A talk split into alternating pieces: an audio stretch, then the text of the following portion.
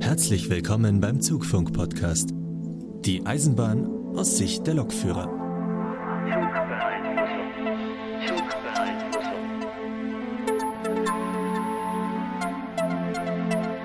Herzlich willkommen zu Folge 14 vom Zugfunk-Podcast. Die letzten Folgen waren ja relativ stromlastig, deswegen schauen wir mal, wie es heute aussieht ohne Strom und wir, das heißt, das ist zum einen der Lukas. Hallo zusammen. Und dann haben wir da noch den Sebastian. Mahlzeit.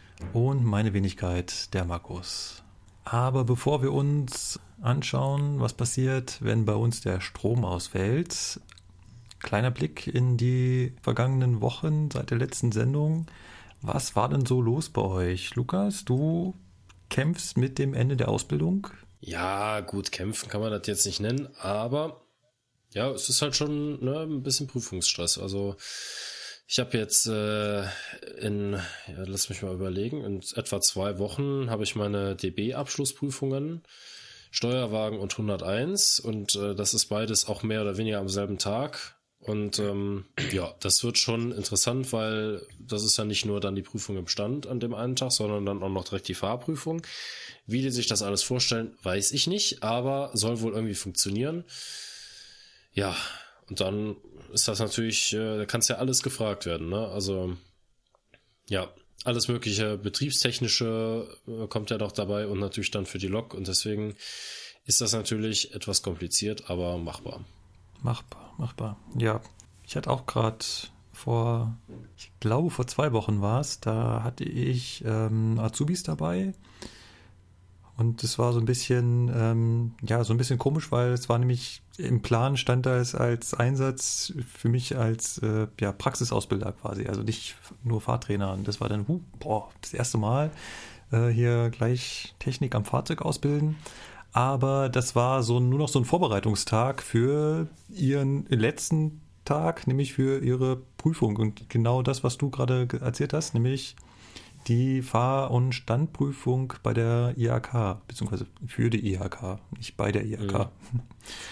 Und ähm, wir haben natürlich einen relativ lockeren Tag, sag ich mal, da gemacht. Das heißt, ich habe die, jetzt wollte ich gerade wieder sagen, die Jungs, aber nein, es war auch eine Dame dabei, gefragt, was sie denn gerne machen wollen. Und dann haben sie sich dafür entschieden, halt einmal eine Runde fahren und danach noch so ein bisschen Fahrzeug zu machen, weil es in der Prüfung genauso stattfinden wird. Da ist es also so, dass sie eine Runde fahren auf einer ähm, vorgegebenen Strecke. Das ist meistens Augsburg, Donauwörth, Treuchtlingen. Das ist so die Prüfungsstrecke. Und dann machen sie danach dann noch so ein bisschen ähm, die Standprüfung. Die kennen das natürlich alle schon, weil die hatten schon alle ihre DB-Prüfung hinter sich und da ist es exakt nochmal dasselbe. Ist so ein bisschen kurios, dass die zweimal die gleiche Prüfung machen, einmal für die IHK, einmal für die DB. Aber so wird es bei uns gemacht. Ich kann mich noch dran erinnern, bei der S-Bahn war das anders. Da hat man das zusammengelegt, hat Vor- und Nachteile. Äh, ihr macht das auch getrennt äh, in Köln beim Fernverkehr, richtig? Genau, ja. ja. Also wir machen auch IHK und DB separat und äh, bei uns gibt es eigentlich auch eine typische Prüfungsstrecke, aber so wie das bei mir jetzt zum Beispiel aussieht, kann es gut sein, dass ich von dieser Strecke abweiche und äh, eine Strecke fahre, die ich mir, ich sag jetzt mal, gewünscht habe. Ja, aber das ist, bleibt abzuwarten. Ja, es ist so ein bisschen, ist natürlich auch immer eine Frage der betrieblichen Situation. Also wenn an dem Tag auf der Strecke halt irgendwie gerade was ist, Bauarbeiten oder auch eine Störung, dann macht man halt die Prüfungsfahrt woanders hin. Man kann also nicht zu 100% sagen, das geht auf jeden Fall da lang und man kann es dann da auswendig lernen, irgendwie, was man da machen muss. Und selbst das hilft halt nicht, weil im Endeffekt passiert halt irgendwas anderes und sei es nur eine unerwartete Überholung und dann würdest du sofort aus dem Konzept kommen. Ähm, ja. Deswegen, also es, auch wenn man vorher die Prüfungsstrecke kennt, heißt es nicht, dass die Prüfung da umso einfacher ist. Und man kann auch durch die Fahrprüfung durchfallen. Das ist. Das ist sogar gar nicht so schwer. Ja. Ja. Jetzt habe ich ja schon so ein bisschen erzählt, was bei mir war, bevor ich aber gleich noch so ein bisschen äh, weiter erzähle, wollte ich mal den Sebastian fragen, der ja auch in der Ausbildung steckt, nur nicht mehr in der EIB-Ausbildung zum Lokführer, sondern du bist ja gerade frisch zum Fernverkehr gewechselt von Regio und ähm, lernst jetzt ja, ja, den ganzen Kram kennen, den der Fernverkehr fährt. Wie weit bist du denn da? Ja, äh, ich habe quasi das, was Lukas jetzt dann demnächst macht, jetzt dann vor kurzem hinter mich gebracht. Also ich habe jetzt auch 101 und Steuerwagen gemacht. War halt auch bei uns zwei, also zweigeteilt, weil man darf ja mit dem komischen neuen Führerschein wohl nicht mehr alles an einem Tag machen. Heißt, wir haben am ersten Tag äh, Lokprüfung gemacht, Stand und Fahren und am zweiten Tag dann nochmal für den Steuerwagen das gleiche Spiel extra. Moment, Moment, jetzt musst du ganz kurz erklären, was ein komischer neuer Führerschein ist. Entschuldigung. Also es gibt ja noch den alten Führerschein vom Verband Deutscher Verkehrsunternehmen, kurz VDV. Der hat etwas äh, andere Prüfungsregularien und Kriterien wie dieser neue Führerschein, der EU-Führerschein. Da wird dann nach TFV geprüft und da ist halt dann zum Beispiel drin festgelegt, dass an einem Tag nur ein Fahr eine Fahrzeugreihe geprüft werden darf. Gibt da noch jede Menge andere Unterschiede zwischen den beiden Führerscheinen. Das, das würde jetzt deutlich zu weit führen. Ich weiß zum Beispiel, dass äh, die, auch die ärztliche Untersuchung unterschiedlich ist für die beiden Führerscheine und äh, äh, haben es auch ganz große Angst gehabt, äh, ob denn die ganzen Lokführer alle noch fahrtauglich sind, wenn sie denn den neuen Führerschein kriegen würden. Weil sie müssten ja dann die erweiterte Untersuchung machen, also die für den EU-Führerschein ist ein bisschen schwerer. Also die Ansprüche sind höher und äh, da hatten sie halt Angst, dass die Leute durch die ärztliche Prüfung fallen. Das heißt, du hast jetzt die 101 schon geprüft oder? Genau. Also ich habe jetzt 101 und Steuerwagen bestanden und darf das jetzt dann fahren. Und dann kommt irgendwann noch die Baureihe 120 dazu. Das ist ja die zweite E-Log beim Fernverkehr im Intercity-Einsatz. Ja, und dann schauen wir mal. Dann geht es irgendwann im April mal weiter mit äh, ICE 1 und 2 und im Mai kommt dann noch ICE 2, äh, ICE 3 dazu. Und in der restlichen Zeit wird dann Streckenkunde gefahren. Also ein bisschen ist es natürlich eine andere Prüfung als das, was der Lukas gerade vor sich hat. Ne? Ja, also der Prüfer fragt natürlich dann auch gerne mal so, ne, wenn du anfängst, da irgendwas zu erzählen, dann fragt er natürlich schon mal, ja, was machst du dann, wenn das ist und wenn dieses ist? Also das geht auch sehr schnell über irgendwelche Fahrzeugsachen ins Betriebliche voll rein. Ne? Also da kann man sich schon auch gerne um Kopf und Kragen regen und sich äh, unnötig in die Bredouille reiten. Ja. Das ist bei Prüfungen so, so üblich, ne? Also das ist. Äh, äh ja. um, ja. Um Kopf und Kragen reden, das äh, geht da schnell. Ja. Was war bei mir so los? Ich weiß nicht, ob ihr es mitbekommen habt. In den letzten Tagen war es so ein bisschen kühler draußen. Ja, geringfügig. Hatte das bei euch irgendwelche Auswirkungen? bis darauf, dass ungefähr die Hälfte der Leute äh, röchelnd, hustend, äh, tot durch die Gegend läuft, aber. Hm.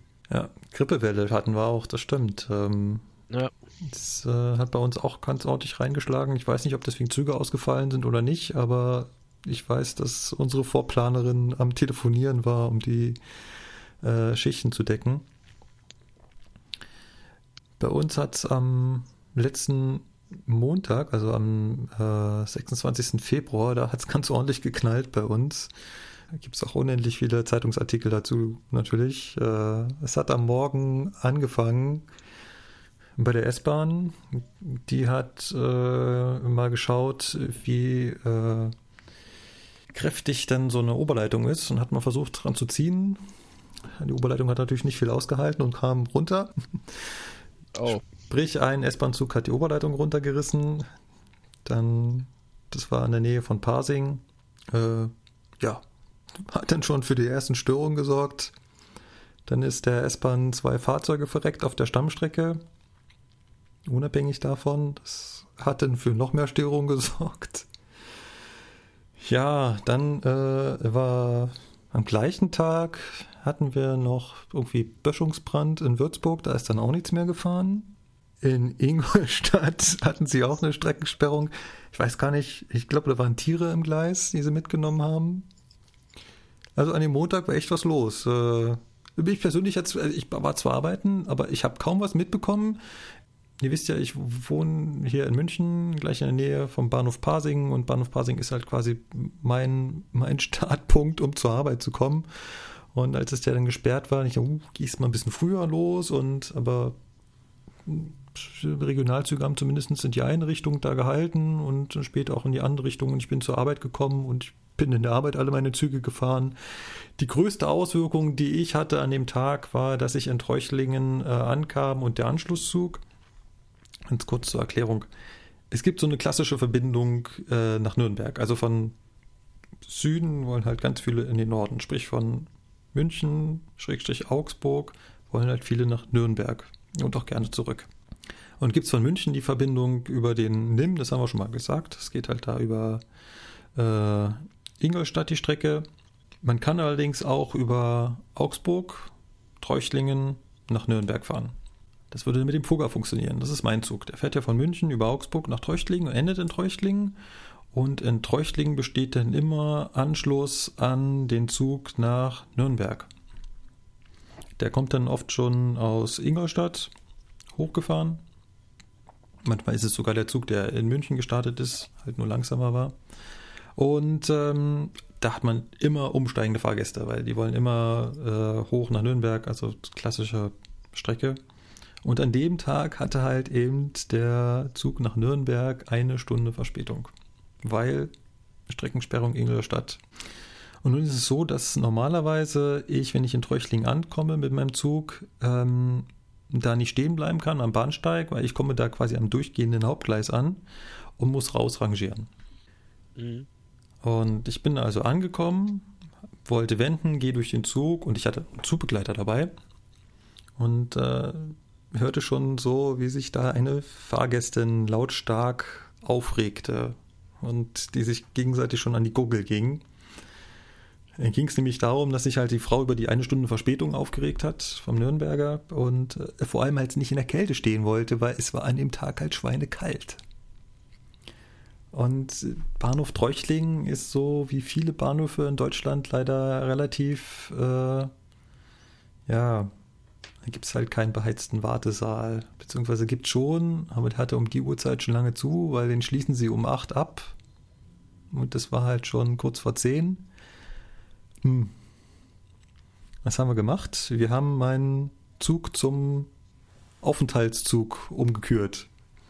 Ich habe also kurz mit dem Fahrdienst geredet und gesagt, du, was hältst du davon, wenn wir den hier am Bahnsteig stehen lassen, den für die Fahrgäste freigeben, damit die hier in meinem Zug, der beheizt ist, warten können, bis dann der Nürnberger kommt. Fand er eine gute Idee, haben wir dann auch so gemacht und dann äh, konnten die Leute sich in meinem Zug äh, so lange aufwärmen. Das war das Einzige, was ich von dem Chaos-Tag mitbekommen habe, aber an dem Montag ging es ja in Bayern ganz gut zu. Ja, das soweit von der Arbeit. Ansonsten wollte ich vielleicht noch erzählen, ich weiß, hat nicht so viel, hat eigentlich gar nichts mit Eisenbahn zu tun. Ich habe mir ein Gadget gekauft. Ein Technik-Gadget. Ein Laptop. Nennt, nennt, nennt, nennt, ihr das eigentlich Laptop oder Notebook? Äh, beides. Ja. ja. Bin mir da auch immer nicht so sicher. Ähm, ich hatte ganz früh, als ich meine erste Ausbildung zum Informatiker angefangen habe, da habe ich das erste Mal ein Notebook bekommen von meinem Arbeitgeber. Das war ja damals die Post.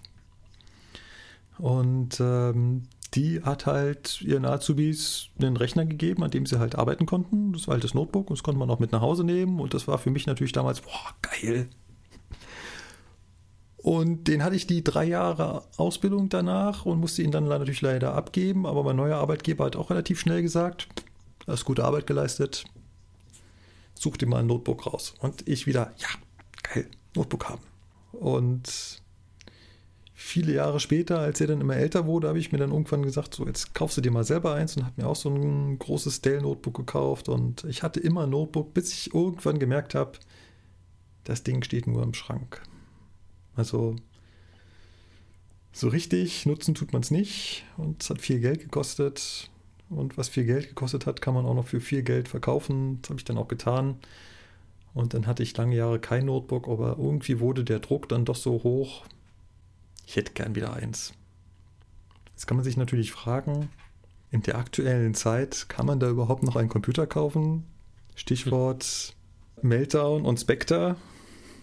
Weiß gar nicht, habt ihr, habt ihr bestimmt von gehört, oder? Sagt euch was? Sagt jetzt bitte ja. Nein. Äh, eher nicht. Er nicht? Okay. Äh, interessant. Äh, äh, okay, vielleicht ist es dann echt so die Technikblase.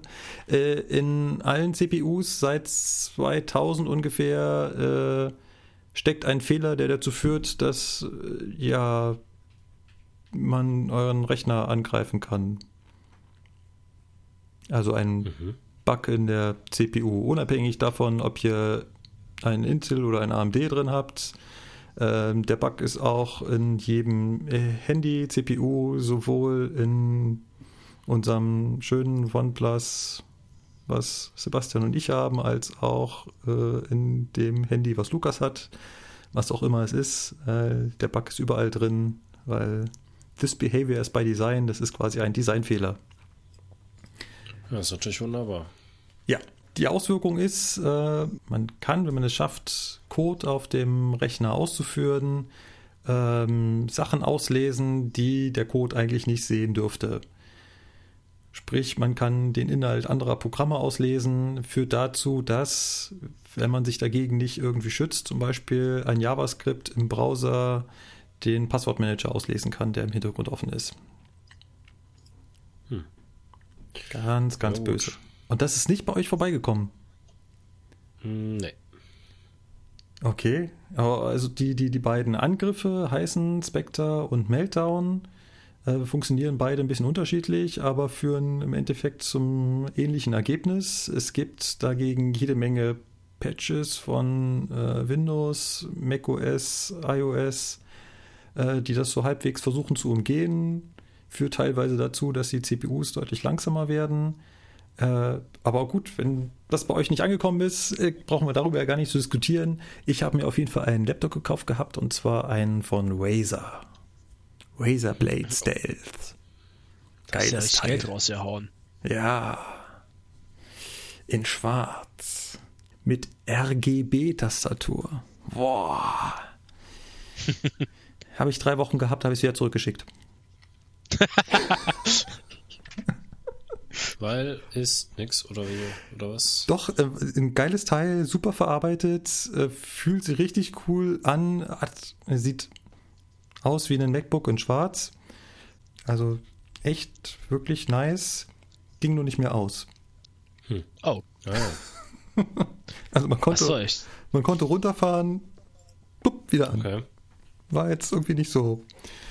Hatte auch noch ein paar andere Probleme. Man hat vorne und hinten gemerkt, dass Razer irgendwie nicht so der typische PC-Hersteller ist. Dann habe ich mich dann irgendwie dazu entschieden, ähm, da man ja bei Amazon äh, vier Wochen zurückschicken kann, habe ich das Ding wieder eingepackt und gesagt, Leute, hier, bitte wieder zurück. Wusstet ihr, dass wenn man zu viele Produkte zu Amazon zurückschickt, die irgendwann eine E-Mail schreiben? Und Nee. das berechnet sich scheinbar nicht anhand der Menge der Produkte, sondern anhand des Gesamtwertes. Und wenn man einmal ein Produkt zurückschickt, was dann 1800 Euro kostet, dann kriegt man ganz schnell die E-Mail, dass aufgefallen ist, dass man in letzter Zeit so viele Produkte zurückgeschickt hätte und ob man dann noch mit dem Service zufrieden sei. Ah, ja. Ja gut, aber wenn man es fragen so, ne? Also es gibt auch äh, andere Ja, ja. Online-Betriebe, die das nicht machen würden, sondern einfach sagen würden, äh, nein. Ja. Äh, ja, ich habe den ja auch extra bei- auf Amazon gekauft gehabt. Ich hätte den ja auch direkt bei Razer kaufen können. Da wäre irgendwie noch 50 Euro billiger gewesen. Aber es war halt so richtig für mich das Argument, wenn damit irgendwas ist, wieder zurück in die Kiste, ab zurück zu Amazon. Da wird nicht diskutiert. Fertig, aus. ja. Ja. Ähm, ich habe jetzt hier trotzdem ein Gerät neben mir stehen, weil ja, ich musste halt eins her. Ich wollte ja unbedingt eins haben. Jetzt ist es ein Dell geworden. Dell hat Ahnung, wie man Computer baut. Es ist ein Dell XPS 13 Zoll. Wirklich schickes Gerät. Macht mir Spaß. Ist schweineteuer. Aber es ist halt so ein einfach so ein Komfort, weißt du, in, im, im Wohnzimmer auf der Couch sitzen zu können und halt doch noch ganz bequem eine E-Mail zu beantworten und halt nicht auf der Telefontastatur, sondern halt eben Laptop-Deckel hochgeklappt und ordentlich getippt. Deswegen. Deswegen musste es her und deswegen musste auch unbedingt ein Gerät mit 16 GB und äh, mit 16 GB RAM und äh, Core i7 her, weil, äh, ne? Muss schon Power haben. Ist übrigens auch in der, in der, äh, habt ihr bestimmt auch nichts von gehört, in der USB-C-Hülle. Hat keine anderen Anschlüsse als USB-C mehr. Hm. Okay. Hm. Aber ich finde es ich find's cool. Ich kann das Ladegerät von rechts und links reinstopfen. Das ist eben, funktioniert beides. Nun gut, machen wir unter dem Technikthema hier einen Strich. Äh, ich habe einen, bin stolzer Besitzer eines äh, Laptops und schwenken zu einem kleinen ähm, Nebenthema ein, was mir heute aufgefallen ist oder was mir heute so in den Kopf kam, wo ich euch beide mal was fragen wollte. Hat jetzt wieder was mit Eisenbahn zu tun, aber auch mit Autos. Sebastian und Lukas, ihr seid doch beide Inhaber eines Führerscheins für PKWs. Ja. Jo. Glaubt ihr, dass die Tatsache, dass ihr Lokführer seid und einen Führerschein habt, beziehungsweise haben werdet für Eisenbahnfahrzeuge, dass euch das in der Fahrweise, wie ihr Auto fahrt, beeinflusst. Also würdet ihr sagen, dass ein Lokführer potenziell anders Auto fährt als ein Nicht-Lokführer?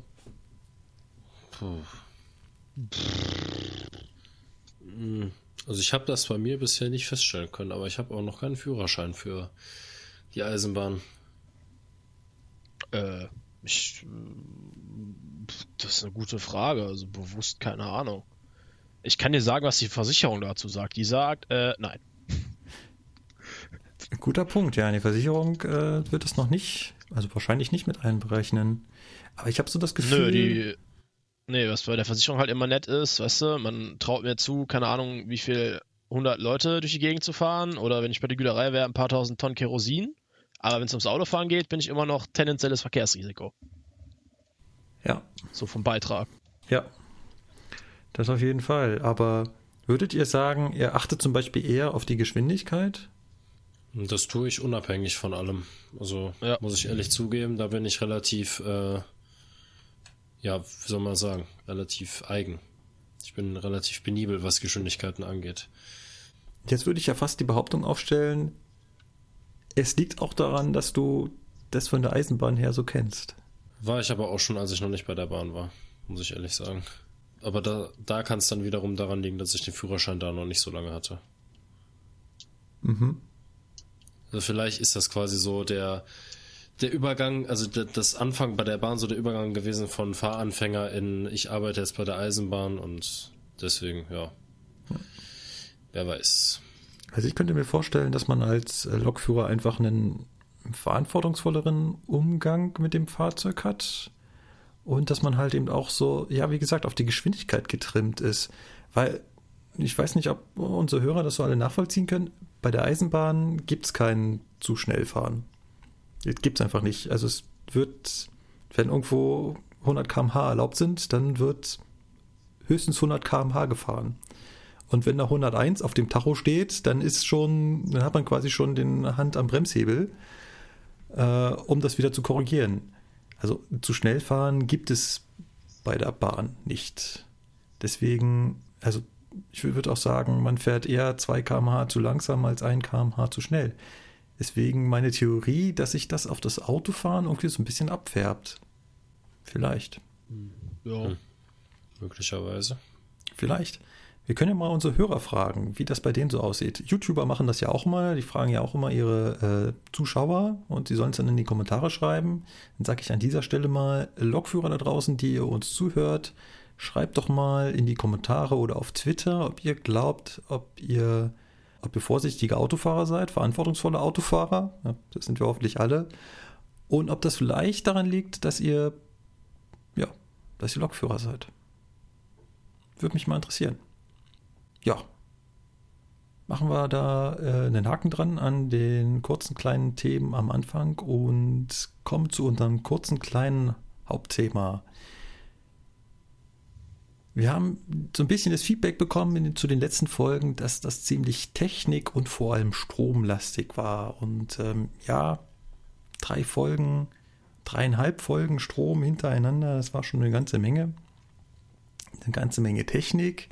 Und wir wollen ja auch nicht nur ein Technik-Podcast sein, sondern auch so ein bisschen, ja, vom Eisenbahnbetrieb erzählen. Von daher versuchen wir so ein bisschen in die betriebliche Schiene wieder überzuschwenken und haben uns das Thema überlegt, was passiert dann eigentlich, wenn der Strom ausfällt. Hier soll es nicht so sehr darum gehen, ähm, welche Notstromaggregate in den ähm, Bahnhöfen und Stellwerken sind. Wir haben schon in den vergangenen Folgen gehört, als wir hier Fahrdienstleiter zu Gast haben, dass da Notstromaggregate drin sind. Darum soll es uns heute gar nicht gehen, sondern es soll vor allem um die betrieblichen Handlungen gehen, die wir beachten müssen, wenn dann mal die Fahrradspannung weg ist. Und das kann schon mal vorkommen. Ich weiß nicht, ist euch das äh, schon mal in der Praxis passiert, dass ihr so gemütlich vor euch hingefahren seid und plötzlich, wupp, Strom weg? Mir bisher nicht.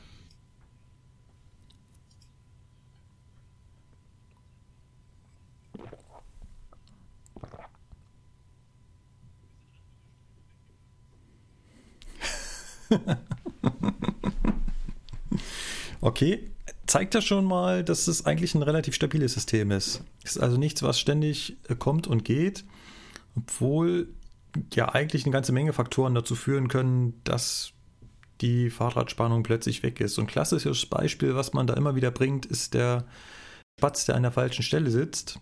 Was so ein bisschen makaber klingt, ist im Endeffekt wirklich so, wenn sich Vögel an die falsche Stelle setzen, können sie einen Stromüberschlag über den Isolator provozieren, weil sie halt eben die Wegstrecke, die der Strom durch die Luft äh, nehmen müsste, reduzieren und äh, ja somit als Leiter wirken und es dann zu einem Kurzschluss kommt. Und beim Kurzschluss ist das so wie bei einem anderen Stromnetz auch, sprich wie zu Hause, da fliegt die Sicherung.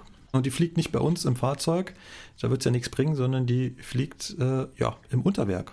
Und da schaltet der Strom ab und dann sind alle Fahrzeuge in dem entsprechenden Streckenabschnitt, der halt von diesem Unterwerk versorgt wird, stromlos. Gut, bei uns fliegt auch die Sicherung, aber das hat einen anderen Hintergrund. Ja, ist aber ein guter Punkt. Was liegt denn bei uns für eine Sicherung?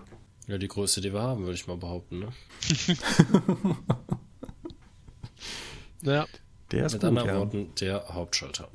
Richtig. Ist ja so gesehen keine direkte Sicherung. Also Ne, wenn man das jetzt ganz genau sagen will, ist das ja keine Sicherung, es ist ja nur ein Trenner.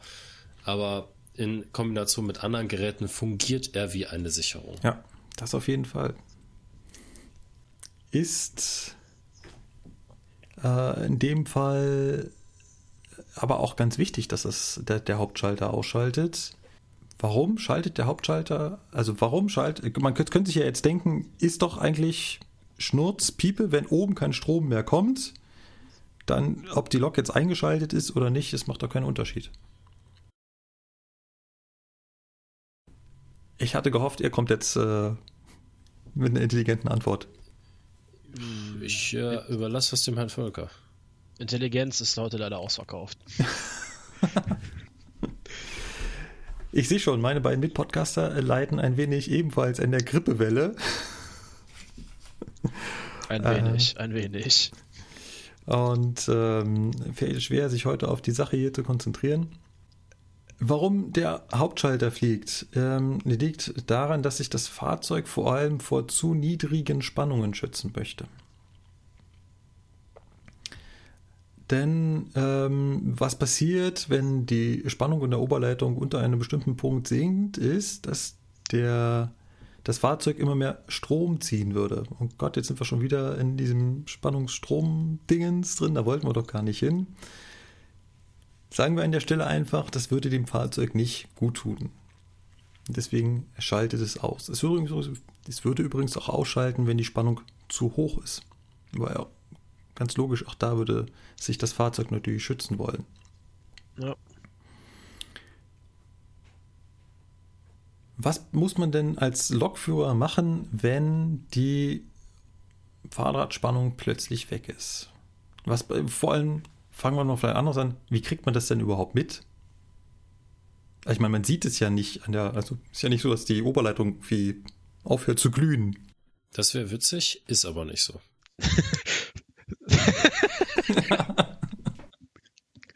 das passiert nur, wenn der Erzbomber neben dir zu viel Strom zieht. Dann glüht die.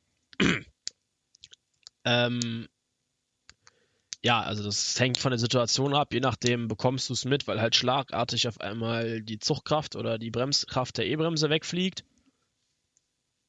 Ne, dann machst du halt einen Satz und je nachdem, wenn du auf der Lok sitzt, hörst du auch, wie hinter dir der Hauptschalter rausfliegt. Und du kriegst das halt auch angezeigt. Über diverse Anzeigen. Ja. Also je nach Bauart unterschiedlich. Mal ähm, äh, hat man, sieht man halt im, im Diagnosedisplay gleich die, die Spannungsanzeige. Da wird einmal so ständig gezeigt, wie viel Spannung auf der Oberleitung ist und da wird dann plötzlich bumm, das bei null ist, äh, null, äh, das bei null sein oder die Anzeige bei null liegen. Ähm, dann gibt es natürlich auch immer die, die, äh, die Leuchtmelder, die einem anzeigen, ob die Hauptschalter eingeschaltet sind. Die würden dann dementsprechend aufleuchten, dafür, dass sie nicht eingeschaltet sind. Und so ein klassisches Phänomen ist, wenn man nicht gerade mit voller Zugkraft unterwegs ist, wo man merkt, dass die äh, Spannung weg ist, ist, ähm, dass die Klimaanlage ausgeht. Das ist in vielen Fahrzeugen so das Lauteste, was man die ganze Zeit hört, vor allem im Sommer. Und ähm, diesen Lüfter nimmt man ja ständig als Rauschen, als Proben wahr und äh, plötzlich ist es leise. Und das ist schon, also das merkt man sofort. Das ist, oh, hier stimmt irgendwas nicht. Also ich würde sagen, das nehme ich sogar eher wahr als, als, als den kleinen Leuchtmelder vor mir. Das stimmt auch wieder. Und ähm, ja, was, was, was machen wir denn da? Ich habe schon öfter mal gelesen ähm, von so Kommentaren im Internet, dass äh, der Zug dann plötzlich, also dass der Zug dann von alleine anhält, wenn er keinen Strom mehr hat, weil es ja total gefährlich und ähm, würde also zu einer Zwangsbremsung führen. Ja, also das ist totaler Schwachsinn, weil ähm, also eine Zwangsbremsung bekommen wir dadurch nicht, da müssten wir schon selber aktiv werden. Ja. Also stehen bleiben tut das Fahrzeug nicht von alleine. Das ist auch ganz wichtig, dass es das nicht tut, weil im Zweifelsfall wäre das gerade eine ganz blöde Stelle dafür zum Anhalten. Ähm, deswegen, ja, wie das der Sebastian vorhin schon gesagt hat, es geht halt einfach nur keine Traktion mehr nach vorne. Oder im Zweifelsfall fliegt halt einem die E-Bremse um die Ohren, sprich, die ist plötzlich weg. Ist übrigens auch so ein Grund, warum man gerade in der Ausbildung lernt, hier auch bei der S-Bahn, ähm, nicht mit voller Karache an den Bahnsteig zu ballern, weil das machen die Fahrzeuge halt eben mit der E-Bremse und wenn die, äh, ja, wenn der Strom halt im falschen Moment weg ist, dann ist die E-Bremse auch sofort weg. Jo. Und dementsprechend fehlt in dem Moment ja Bremskraft. Äh, Zug schießt nach vorne. Und bis dann, was auf jeden Fall passiert, die anderen Bremssysteme greifen, dann kommt also sofort äh, die Vollback-Variante, dauert es halt ein bisschen. Und wenn man halt so scharf an die Bahnsteige ranfährt, dass äh, man schon mit dem letzten Quäntchen Bremskraft gerechnet hat, dann ist es halt dann zu wenig. Und dann äh, hat man die erste Tür versenkt, mindestens. Ist es. Gut, nun gehen wir mal davon aus, dass wir gerade nicht auf dem Bahnsteig zufahren, sondern irgendwie draußen unterwegs auf der Strecke sind. Und dann stellen wir fest, gerade kein Strom mehr. Hauptschalter haben ausgeschaltet. Was wäre denn so die erste Maßnahme, die er ergreift? Ja, erstmal gucken. Kommt, hängt da irgendwas oben an der Oberleitung rum, was da nicht hingehört? Ne, also erstmal ein prüfender Blick oben auf die Oberleitung. Nochmal prüfender wie sonst, um zu gucken, hängt sie noch da, wo sie hingehört, ist die irgendwie stark am Schwanken oder so. Das sind schon mal so ein paar Indizien für einen eventuellen Schaden daran. Ja, und dann auch mal so fröhlich gucken, ob denn die Fahrdrahtspannung nochmal wiederkehrt und dann auch äh, länger als 30 Sekunden stabil da bleibt. Weil könnte halt sein, dass irgendwie gerade der Hauptschalter oder irgendwas halt mal kurzzeitig ein Wehwehchen hatte, deswegen die Fahrradspannung weg war und dann aber wiederkommt und wenn sie dann stabil bleibt, dann ist alles okay. Weil wäre jetzt irgendwo was, dass die Oberleitung unten hängt, äh, die Oberleitungs, wie heißt das Ding, das, die zentrale Einstellstelle, die äh, haben so Prüfspannungen. die da angelegt werden, um zu gucken. Und das wird einem halt auch als Fahrradspannung angezeigt, aber die ist halt nicht stabil. Die kommt kurz und fällt wieder ab. Wenn man dann natürlich den Hauptschalter reinmacht, dann fliegt der direkt wieder. Ja, mal abgesehen davon, dass die Prüfspannungen ja eher so im Bereich von 2.000, 3.000 Volt sind. Ja. Da dürfte der Hauptschalter schon nicht einschalten. Ja, aber das ist, das ist ähm, genau der Punkt. Und wir hatten das ja vorhin schon ganz kurz angesprochen, was ja gerade bei der S-Bahn passiert ist. Ähm, wenn ich mit meinem Stromabnehmer hinten, warum auch immer, gerade die Oberleitung runterreiße, dann merke ich das eventuell selbst erstmal nicht, sondern ich würde es vielleicht daran merken, dass halt, also was ich vielleicht merken würde, ist, dass die Fahrleitungsspannung weg ist. Und dann soll halt so der prüfende Blick nach oben sein, sehe ich denn was? Und wenn ich hinten alles runterreiße, ist es halt gut möglich, dass ich sehe, wie vor mir die Oberleitung sehr stark schwankt, Bewegung macht, die sie normalerweise nicht machen würde. Genau. Das ist halt so der erste. Wenn ich das sehe, dann ist natürlich, äh, ja, so das klassische Maßnahmen bei Gefahr treffen. Sofort anhalten, um den größten Schaden zu vermeiden. Auch andere Züge anhalten, die womöglich dadurch gefährdet sein könnten und so weiter und so fort. Ja, genau. Ich würde vielleicht noch ergänzen, dass äh, zum Bestehen einer Prüfung auch immer noch geschrieben werden muss, dass bei Ausbleiben der Fahrradspannung die Geschwindigkeit, wenn die E-Bremse angerechnet ist, sofort um 10 km/h zu verringern ist. weil natürlich dann die Bremshundertstel nicht mehr stimmen. So.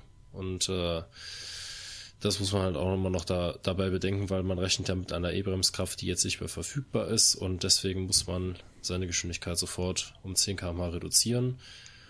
Das sollte man möglichst währenddessen machen, während man die Oberleitung beobachtet. Ja, das sind quasi so die ersten zwei Direktmaßnahmen. Ähm, ja, ich kenne es selber von mir. Äh, wenn ich das nicht gemacht hätte, wäre ich halt durchgefallen bei der letzten Prüfung, schriftlich. Ja, aber guter Einwand, da hätte ich jetzt nämlich schon wieder drauf vergessen. Ja, ich bin halt gerade ne, wegen Prüfungsvorbereitung halt äh, gut wieder im Stoff und äh, wenn ich sowas halt bei der praktischen Prüfung vergessen sollte, ja, dann bitte nochmal wiederkommen. Danke, tschüss. Ja, muss auch nicht sein. Wenn die Fahrradspannung aber einfach wieder da ist, was ich ja sehe, weil vielleicht müssen wir das für unsere nicht ganz so äh, in dem Stoff steckenden Menschen noch mal ganz kurz erklären. Nur weil unser Hauptschalter ausschaltet, heißt es ja nicht, dass wir nicht immer noch Kontakt mit der Oberleitung haben, weil unser Stromabnehmer, der bleibt die ganze Zeit oben. Also genau. Strom ist weg, Hauptschalter schaltet aus, um das Fahrzeug zu schützen. Stromabnehmer bleibt aber oben. Das heißt auch mein sogenannter Oberspannungswander, das ist so ein kleines Bauteil auf dem Dach, was halt die ganze Zeit die Spannung misst, die an dem ähm, ja, die am Stromabnehmer und somit in der Obleitung drin ist, die ganze Zeit misst und mir vorne auf dem Führerstand überträgt. Und so sehe ich halt ständig, was da oben ist. Das haben wir gerade gesagt.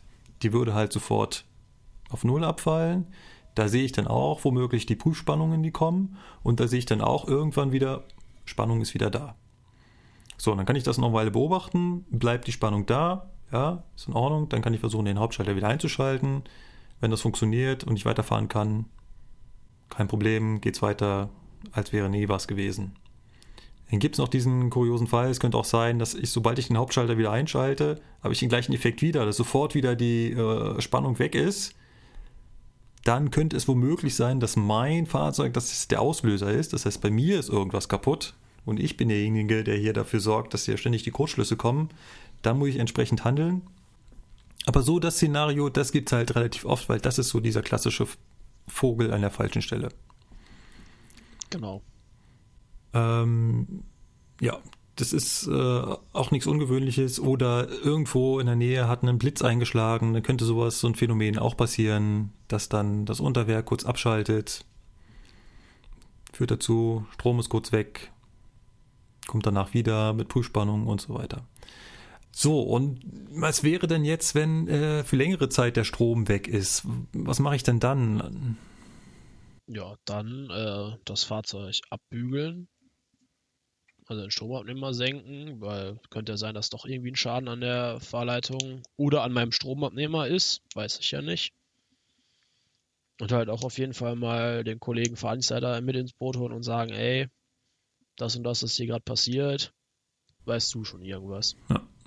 Obwohl der natürlich persönlich selbst eher wenig mit dem Strom zu tun hat. Der stellt halt nur Weichen und Signale, also mit Oberleitung ist gar nicht sein Thema. Das Einzige, was er dann macht, ist entsprechend anrufen und fragen, du, ich habe hier einen Lokführer, der sagt, wir haben keinen Strom mehr, wie sieht es denn bei euch aus? Und dann geht das da seinen Weg. Aber wir müssen immer noch nicht anhalten, oder? Nicht zwingend. Also zumindest nicht hier Schnellbremsung durchziehen, stehen bleiben, sondern dann heißt es halt eben einen geeigneten Punkt finden, wo man stehen bleibt. Also wenn man vor sich hinrollt, Stromabnehmer unten, kann ja auch nichts mehr passieren, dann sucht man sich halt irgendwo einen Punkt, wo womöglich ein Bahnsteig ist, wo man dann auch womöglich längere Zeit stehen bleibt. Das richtig Blöde an der Stelle ist natürlich, äh, ja, ich habe nicht nur keine Traktion mehr und äh, ja, die E-Bremse habe ich auch nicht mehr, aber ich habe halt auch so die ganze Versorgung von meinem Wagen fällt natürlich sofort weg. Und was im ersten Moment dann nicht so das Problem darstellt, ist dann, wenn es länger dauert, schon sehr schnell ein Problem, weil so Wagen, ja, im Sommer heizen sie sich sehr schnell auf, im Winter kühlen sie sehr schnell aus. Und ähm, wenn die gut belegt sind, dann wird es auch mit dem Sauerstoff da drin sehr schnell eng. Das ist also so, so, stundenlang weiterrollen und ja, schau mal, geht der eh bergab, da die 200 Kilometer bis Nürnberg schaffen wir das noch. Ich weiß nicht, ob das so eine gute Idee ist. Also so ein äh, gut vollbesetzter äh, Dosto, da sind ja dann auch keine Fenster mehr drin, die man öffnen kann. Das wird dann da ziemlich schnell dazu führen, dass den Leuten da drin unwohl wird. Da sollte man sich also einen Punkt suchen, wo man dann auch mal Türen öffnen kann. Da gibt es allerdings auch Fahrzeuge, die machen das ein bisschen intelligenter. Und zwar, solange ich mich noch bewege, habe ich ja eigentlich Energie, Bewegungsenergie. Und ich habe ja auch ein System, wie ich diese Bewegungsenergie in Strom umwandeln kann, nämlich meine elektrische Bremse. Und es gibt Fahrzeuge, die, sobald der Hauptschalter ausschaltet, anfangen ganz leicht, wirklich nur so ein bisschen E zu bremsen um damit ihre bordeigenen Systeme wie Zuluft, Klimaanlage und so weiter zu versorgen. Es geht bis zur bestimmten Geschwindigkeit. Wenn es unter die Geschwindigkeit fällt, dann fehlt einfach, also dann kommt halt nicht mehr genug Strom zusammen. Dann macht er das nicht mehr. Aber solange ich da noch mit 100 km/h vor mich hinrolle, geht das. Und das ist wirklich nicht so viel. Also das ist wirklich nur so ein, er bremst halt so ein ganz, ganz kleines bisschen. Also das sind äh, wenige kmh pro Minute, die ich da verliere. Und sorgt halt dafür, dass meine Klimaanlagen hinten einfach weiterlaufen. Oh, ist ja nicht verkehrt. Ja. Macht zum Beispiel der 442, auch bekannt als Hamsterbacke. Und es funktioniert, weil, ganz kurz der technische Hintergrund noch so ein bisschen, weil halt diese, die Versorgung der Hilfsbetriebe wie Klimaanlage und so weiter aus demselben Zwischenkreis gespeist werden wie auch die Traktion. Das heißt, die teilen sich alle einen Zwischenkreis und ähm, somit können quasi die, die Nebenbetriebe den Strom aus demselben Zwischenkreis entnehmen, wie die Traktionsanlage dort den äh, Strom wieder einspeist durch die E-Bremse. Und bei normalen Fahrzeugen, also alle, die ich hier so habe, da ist es noch vollständig voneinander getrennt. Ja, ich kenne das auch bisher nur so. Ja, und ähm, das war's eigentlich fast. Jetzt weiß ich nicht, es gibt doch auch äh, Loks, die ja nicht hybrid sind, aber die zumindest so ein, so ein ich würde es ja fast Range Extender nennen, ähm, so einen kleinen Dieselmotor dran haben. Ja, der Fachbegriff ist äh, Last Mile dafür. Also jetzt für dieses, für das im Speziellen. Ähm, da gibt es dann zum Beispiel jetzt, was mir gerade einfällt, ist glaube ich bis jetzt die einzige, die es hat. Da möchte ich mich jetzt nicht festlegen. Das ist die einzige, die ich kenne, die es definitiv schon auch draußen im Einsatz hat, ist die Baureihe 187 von Bombardier. Die hat dann, das ist wirklich eine Elektrolog, die du auch tanken fahren kannst, weil die einen Dieseltank drin hat. Und die hat auch einen Dieselmotor dementsprechend. Heißt, die erzeugt sich in einem gewissen Rahmen ihren Strom selbst. Das ist dafür gedacht, dass äh, die halt so kleine, ja, weiß ich gar nicht, äh dass du halt quasi mit der Lok noch irgendwie, wenn du einen Anschluss bedienen sollst, wo halt keine Oberleitung mehr ist, dass du dann halt nicht extra irgendwie noch eine Rangierlok daran karren musst, die das Ding dann da äh, reinzieht. Ja, ja, stimmt. Ja, jetzt wurde es, ja genau, so, so kleiner Anschluss. Also so, ich kenne das, wo die, das Hauptgleis, also die Hauptstrecke ist voll elektrisiert, aber dieser Industrieanschluss, der ist halt, im, da ist halt nichts oben. Und dann würden die quasi diesen äh, Industrieanschluss halt auf der gesamten Strecke mit einer Diesellok dann bedienen. Und das könnte man dann halt weg. Man könnte einfach mit dem Zug insgesamt bis da reinfahren und der könnte halt eben innerhalb dieses Industrieanschlusses da ohne Probleme hin und her rangieren. Hast, hast du Zahlen, was das Ding kann? Also vor allem, wie viel Liter Sprit da so drin sind und. Ja, ich guck gerade. Also es ist nicht viel, ne? Also es ist jetzt nicht so, dass man jetzt wirklich da eine vollwertige Hybridlokomotive hat. Gibt's ja mittlerweile wohl auch in der Entwicklung hier. Ich glaube Stadler war es, die haben da irgendwas. Aber das ist jetzt alles nicht so wirklich, dass man sagen kann, man hat dann eine äh, vollwertige Elektrolok und eine vollwertige Diesellok. Also ja. davon muss man sich halt verabschieden. Ja. Was das Teil wohl kann, ne, also der im Last-Mile-Betrieb schafft die Lokomotive eine Anfahrtzugkraft von immer noch 250 Kilonewton. Das ist jetzt nicht wenig. Wenn man bedenkt, dass die 245 mit ihren vier Dieselmotoren äh, 300 Kilonewton Anfahrtzugkraft hinbekommt. Na, dann ist äh, 250 Kilonewton für sowas, ja. was eigentlich nur fürs Rangieren gedacht ist, gar nicht mal so wenig. Ja, aber äh, Anfahrtzugkraft heißt also wirklich nur auf den ersten, äh, auf den ersten kmh und das fährt dann, fällt dann wahrscheinlich sehr, sehr schnell ab. Ja, ich denke mal, also ich denke mal nicht, dass du damit irgendwie hier mit 140 kmh durch die Gegend prügeln kannst, nee. ne? Also, äh, wir haben ein Tankvolumen von 400 Liter Dieselsprit. Ja, Und das ist im Verhältnis zu der 245, die knapp über 2000 Liter Sprit hat, eigentlich schon eine ganze Menge. Allerdings sind die knapp über 2000 bei der 245 halt auch viel zu wenig. Das ist wohl auch schon mehrfach aufgefallen, ja. ja. Also eigentlich sollte sie 4000 haben, aber dann wäre sie zu schwer geworden. Ja, schade aber auch. Ja, und ja. das Ganze funktioniert halt so ein bisschen. Wie muss man sich das jetzt vorstellen? Also es ist jetzt nicht so, dass da die, der Dieselmotor direkt irgendwie die Fahrmotoren antreibt, ne? Also das ist nicht direkt ein Generator, sondern das Ganze läuft halt tatsächlich über die Hilfsbetriebeversorgung. Also der Dieselmotor hat einen angebauten Generator, der macht Strom geht dann über die Hilfsbetriebe, der Lokomotive auf die beiden Traktionskreise und speist da halt Strom rein. Das Ganze hat dann noch so eine Stutzbatterie, die halt, wenn die elektrische Leistung des, also das, die Spannung und der Strom, den der Dieselmotor da erzeugt, nicht ausreicht, dann buttert die Batterie da halt mit rein und sagt, hey, hier, ne, wir gucken mal, dass wir hier ein bisschen was auf die Reihe kriegen. Und dann kannst du da quasi mit der E-Log fröhlich in der Gegend rumheizen. Ja. Lukas, du hattest das vorhin gelesen, auch bei der 187, die diese Stützbremse hat, ne?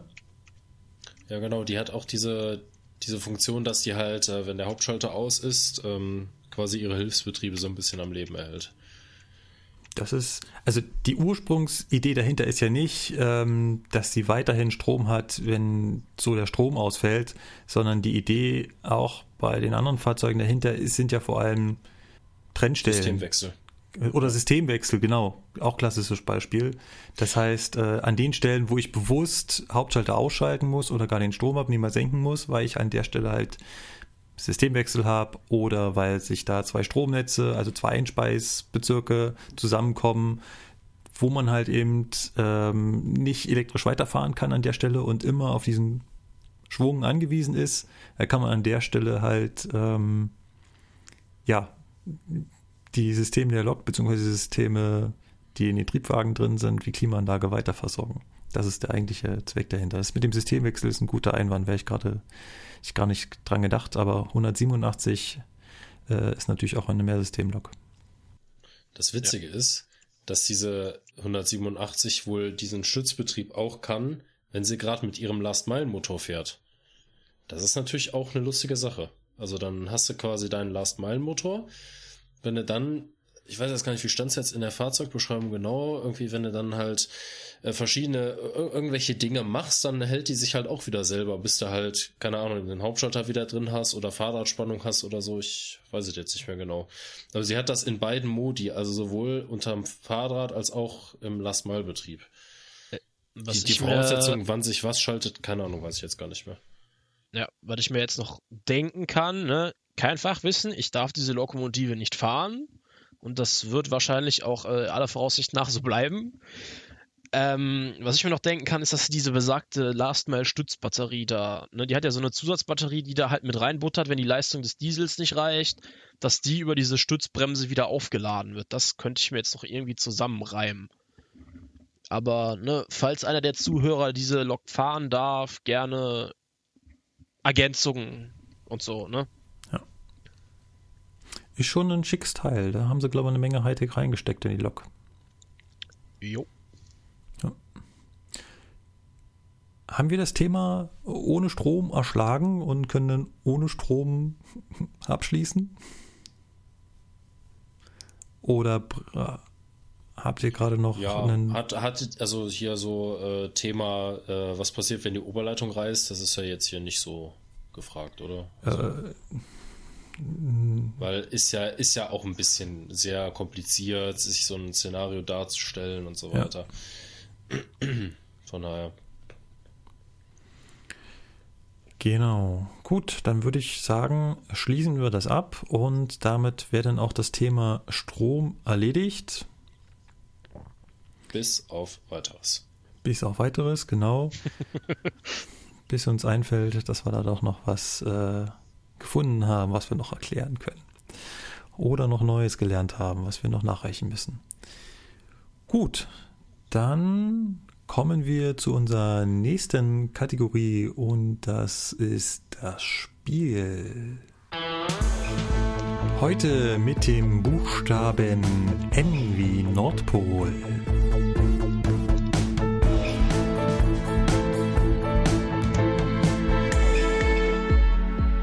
Ja, Buchstabe N und ähm, ja, keiner von uns hat sich den Begriff Nordpol rausgesucht.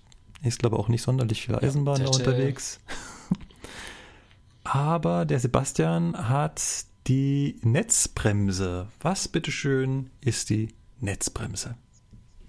Ja, das ist eine Bezeichnung, Schrägstrich Bauart der E-Bremse.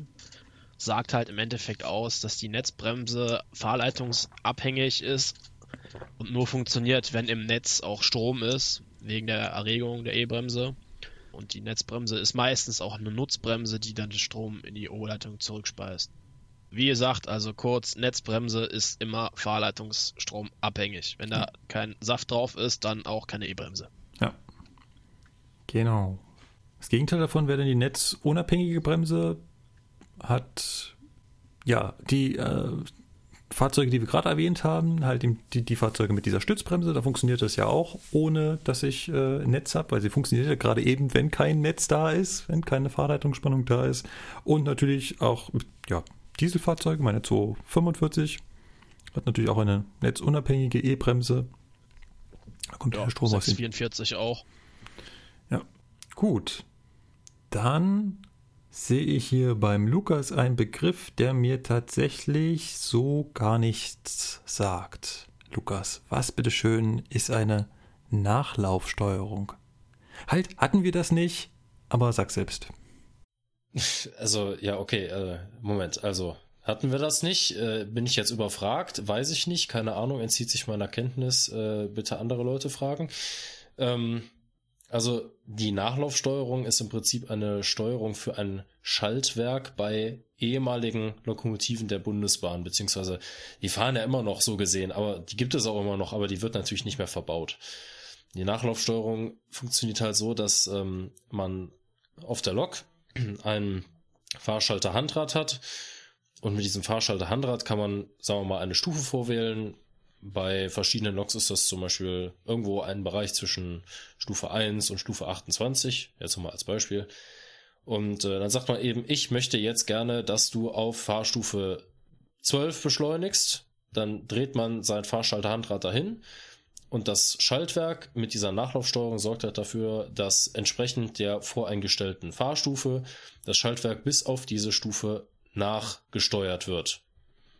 Und weil das eben kein, wie man das von uralt Lokomotiven kennt, keine direkte Ansteuerung ist über irgendwelche Ketten und Wellen, wo man mit dem Rad tatsächlich direkt über eine feste Verbindung das Schaltwerk bewegt, nennt man das eben Nachlaufsteuerung, weil ich kann halt die Fahrstufe vorwählen und das Schaltwerk läuft mir quasi hinterher. So, das ist es im Prinzip. Ja, und was ich meinte, ist, dass wir das womöglich schon mal angesprochen haben in Folge 9 mit dem Thema Altbaustrom, wo es eben genau um solche Schaltwerke ging. Und wer jetzt nichts damit anfangen kann, was ein Schaltwerk ist und wie eine E-Lok ihre Traktion steuert, dann schaut man nach Zugfunk Folge 9 mit dem Titel Altbaustrom. Und sogar der letzte kommt mein Begriff. Ich habe mir den Nullstellungszwang rausgesucht. Nullstellungszwang. Klingt doch geil, oder? Auf jeden Fall. Klingt dramatischer, wie es ist. Ja. Richtig. So. Machst du so, dann kannst du wieder so machen. Gut. Ja, genau. Und Leute, wie oft habt ihr den Nullstellungszwang schon vergessen? Äh, einige Male. Ich wollte gerade sagen, ich auch definitiv des Öfteren. Gerade Warum? so. Ich gebe doch Gas, warum kommt hier nichts? Ja. Ja, ja, genau. Ganz klassisch. Was ist der Nullstellungszwang? Der Nullstellungszwang ist, dass ich meinen ähm, Fahrschalter, also damit, wo ich Traktion aufschalte, den muss ich einmal in Null gehabt haben.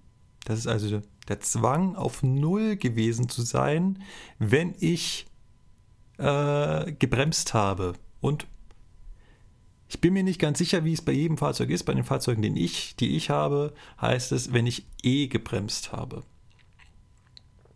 Das heißt, ich fahre lustig mit meiner Auf-Absteuerung auf meinem Dosto-Steuerwagen vor mich hin, lasse die Stufen wieder runterlaufen und lasse dann den äh, Fahrschalter auf der Stellung Fahren stehen. Dann sehe ich, ich habe einen Geschwindigkeitswechsel von 120 auf 100 runter. Dann nehme ich also meinen E-Bremssteller, stelle eine E-Bremsstufe ein, bremse damit ganz sanft von den 120 auf die 100 runter, löse die E-Bremse wieder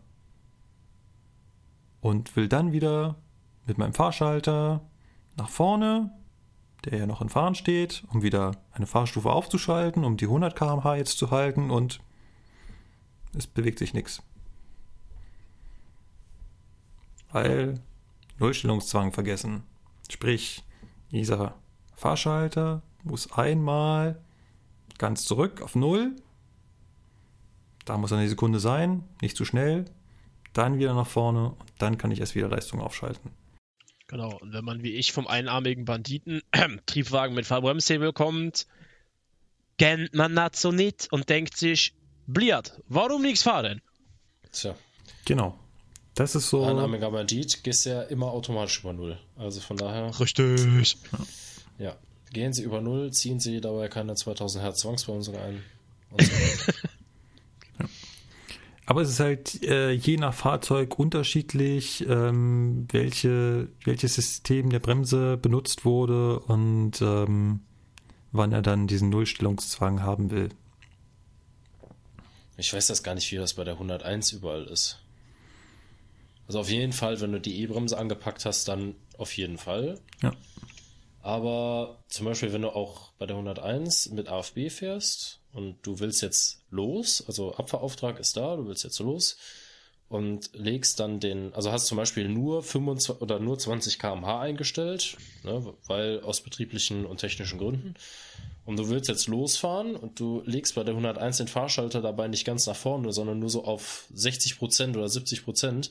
Dann macht die 101 einen kleinen Schritt nach vorne und dann kommt die AFB-Haltebremse wieder. Und um dann nochmal loszufahren, musst du auch über Null gehen. Also ist halt bei verschiedenen Fahrzeugen ist halt verschieden.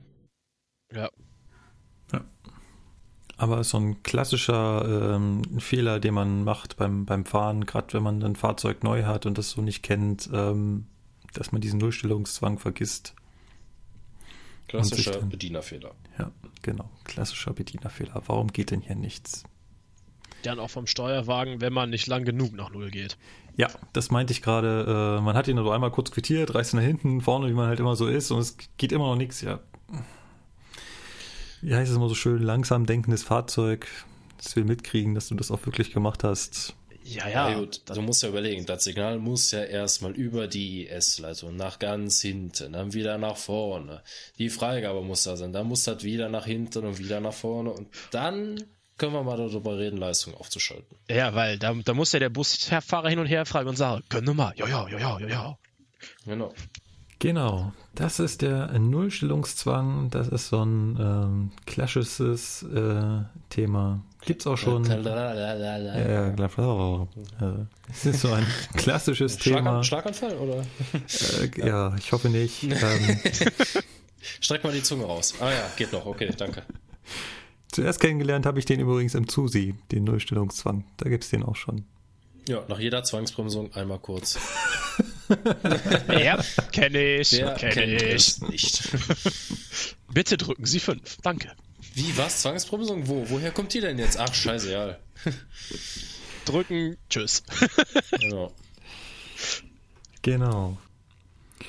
Gut, das war das Spiel. Das war Buchstabe N. Wir kommen zu unserer Presseecke. Diesmal ein wenig länger und mit mehr Artikeln gefüllt. Und wir fangen an mit einem, ja, doch etwas unangenehmeren Thema, denn es gab mal wieder einen unschönen Unfall. Aber wir wollen nicht über diesen Unfall reden, sondern über die Folgen daraus. Und zwar titelt die, äh, ja, wie. Wer war denn? Ja, ja, wer war denn? Ich, ich, ich suche einen ordentlichen Titel, aber die Seite heißt Kurier.at, ich weiß ja, nicht. Die, die, Zeitung heißt so, der Kurier. Ah, der, der, der, ja, das sind halt die österreichischen Medien. Wir kennen uns nicht so gut mit aus. Geben zu. Ich schon. oh, okay, dann, also, der Kurier titelt, ähm, nach Unfallserie Lokführer müssen Selbstgespräche führen. Das ist ganz lustig, denn ähm, die ÖBB hat wohl eingeführt, dass der Lokführer, äh, während er so vor sich hin fährt und nochmal zur Erinnerung, ich weiß, ich weiß, ihr da draußen wisst das alle, Lokführer sind in der Regel immer allein. Also die Lokführer müssen also während der Fahrt, wenn sie an einem Signal vorbeifahren, bei der ÖBB jetzt ab sofort immer sagen, an welchem Signal sie vorbeigefahren sind. Und sie sagen das nicht, damit es auf irgendein Band aufgezeichnet wird, und sie sagen das auch nicht, damit es ihr Beifahrer mitbekommt, sondern sie sagen das für sich. Sehr kurios. Sure. Kann man so machen. Sieht aber komisch aus. Richtig. Ja, was, was äh, glaubt ihr, dass das, also erstens mal, glaubt ihr, dass das die Leute machen? Und zweitens, glaubt ihr, dass das funktioniert? Ob sie es machen, Weiß ich nicht. Ich persönlich, ne, meine persönliche Meinung ist, ich käme mir dabei ziemlich dämlich vor. Ähm, ob's, ne, ob das was bringt, ich, ja, es kann schon sein, dadurch, dass man Sachen halt bewusst nochmal sagt, ne, dass man sich das irgendwie im Kurzzeitgedächtnis merkt, ist ja das Gleiche, warum man sich viele Sachen zum Beispiel auch im Unterricht aufschreibt, wenn man es mal abgeschrieben hat, merkt man sich Sachen besser. Mhm.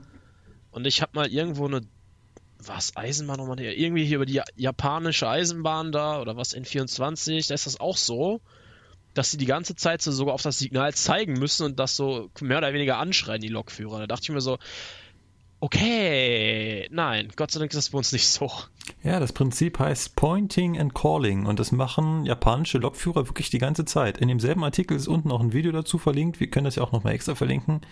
Ähm, es gibt es auch auf YouTube massenhaft, da sieht man wirklich, wie die Lokführer auf das Signal zeigen, also mit ihrem Finger. Sie sind allein. Sie zeigen mit dem Finger auf das Signal. Sie zeigen mit dem Finger auf den Fahrplan, wo sie gerade darauf achten müssen. Sie zeigen mit dem Finger auf den Leuchtmelder, den sie beachten müssen und sagen das auch noch ständig dazu.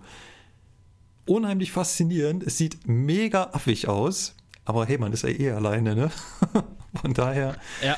Ja, aber genau das, was du da gerade erwähnst, das meinte ich. So ein Video war das. Ja, ähm, ich habe einen Kommentar gelesen, ich weiß gar nicht, ob das unter dem äh, Kurier-Beitrag war oder ob das in der Facebook-Gruppe war. Es wurde natürlich auch in der Lokführer-Facebook-Gruppe geteilt.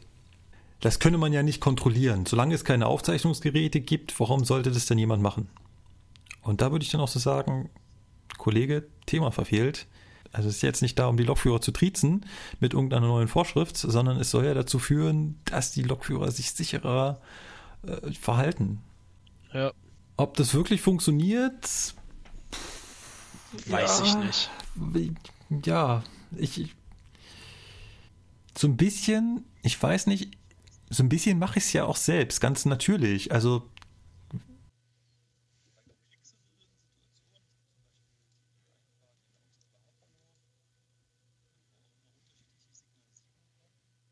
dazu auch noch, ja, sagen wir mal, viele auf einmal sind, da mache ich das schon gern und sage mir das selbst.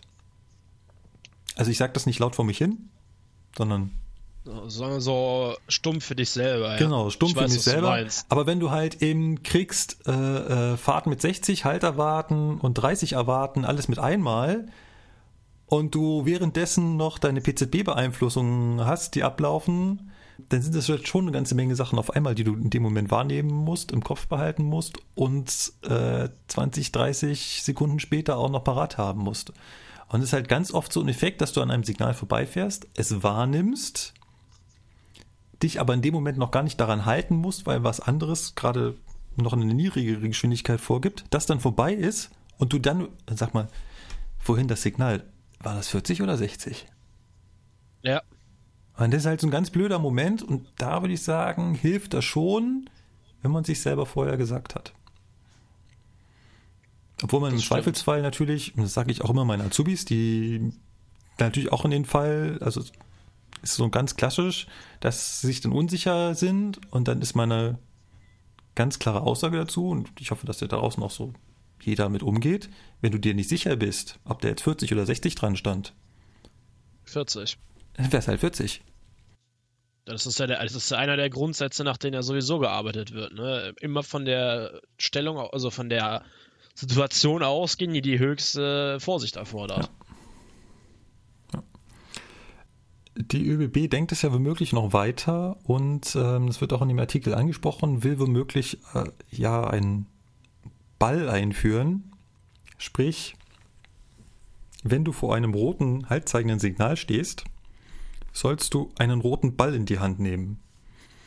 Und den sollst du erst wieder aus der Hand legen, wenn du gesehen hast, dass dieses Signal umgesprungen ist. Und solange du diesen Ball in der Hand hast, kannst du nicht auf die, in, kommst du nicht in die Verlegenheit, Leistung aufzuschalten.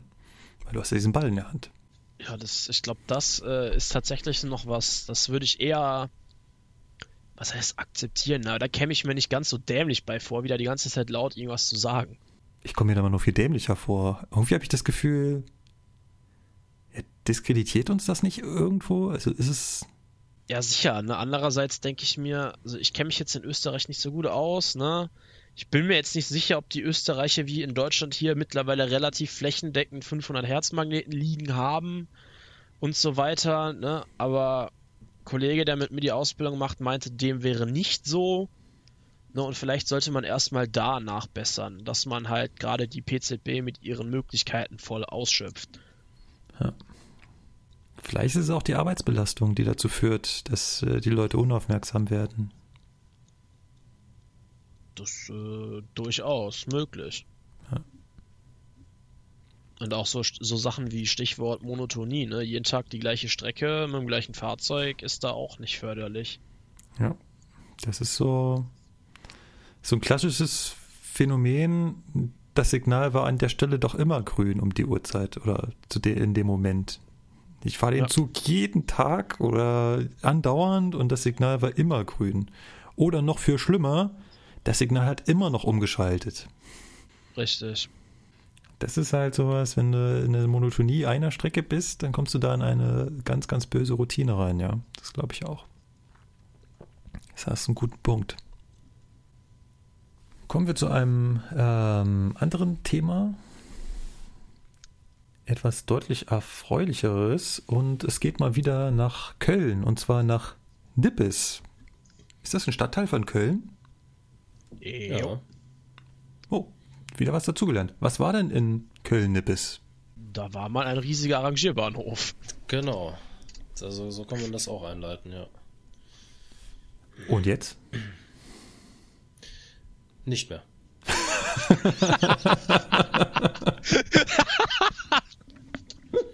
Der Da steht war. dann ein neues ICE-Werk, ne? Also, Ajo. Ähm, wie, wie ist denn das bei euch? Also, wie viele ICE-Werke braucht ihr denn so oder habt ihr denn so in Köln?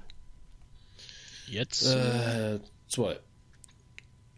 Ja. Also demnächst zwei, sagen wir mal so. Noch ist das ja nicht so richtig fertig, aber demnächst dann zwei. Aber das ist definitiv das größere und äh, modernere und ja. Ich habe gehört, du warst da bei der Eröffnung. Ja, wir waren eingeladen und mussten oder hatten auch Aufgaben, die wir da äh, zu erfüllen hatten. Unter anderem Begleitung des äh, Sonderzuges von Köln Hauptbahnhof nach Nippes. Ja, und alle drei Lehrer vom Fernverkehr waren natürlich vertreten und haben das da alles schön gemacht. Und äh, ja, also da ging es dann darum, da wurde dann halt ein ICE in die Werkstatt da reingefahren.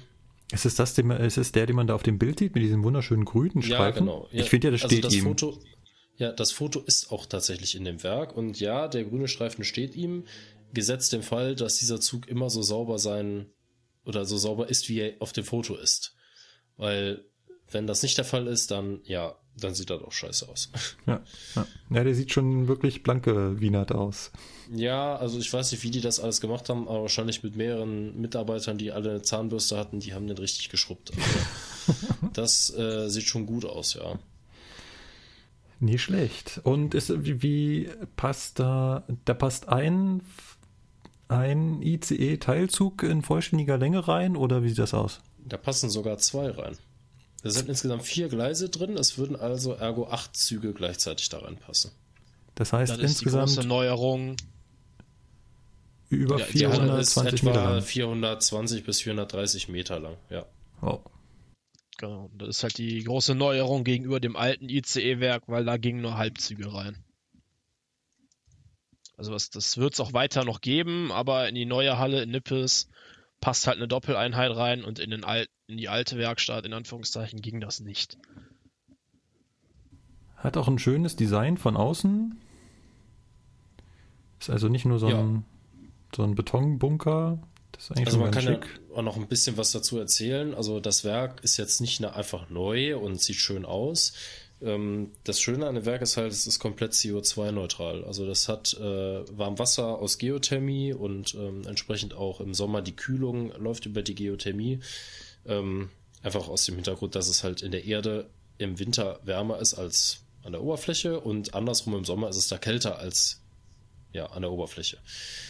Ja, Solaranlagen haben wir noch und ähm, ja, noch so andere Spielereien, die es da gibt. Also ne, ne, ja, die Fassade von dem ganzen Ding ist halt so gemacht, dass es da immer schön hell drin ist. Und äh, ja, das ist halt insgesamt ja nicht nur dieses eine neue Werk, diese Halle, sondern da sind auch noch Bürogebäude dran, die sind natürlich neu. Äh, Parkplätze, eine Unterflur-Radsatzdrahbank, eine komplette Waschanlage, äh, leider mittlerweile auch eine Kadavergrube ähm, zum Reinigen der Züge und ähm, ja, alles Mögliche haben die da hingezimmert. Ist ein sehr schönes Werk und äh, also ich persönlich freue mich darauf, wenn ich da dieses Jahr dann oder also wahrscheinlich Ende des Jahres irgendwann mal da anfange.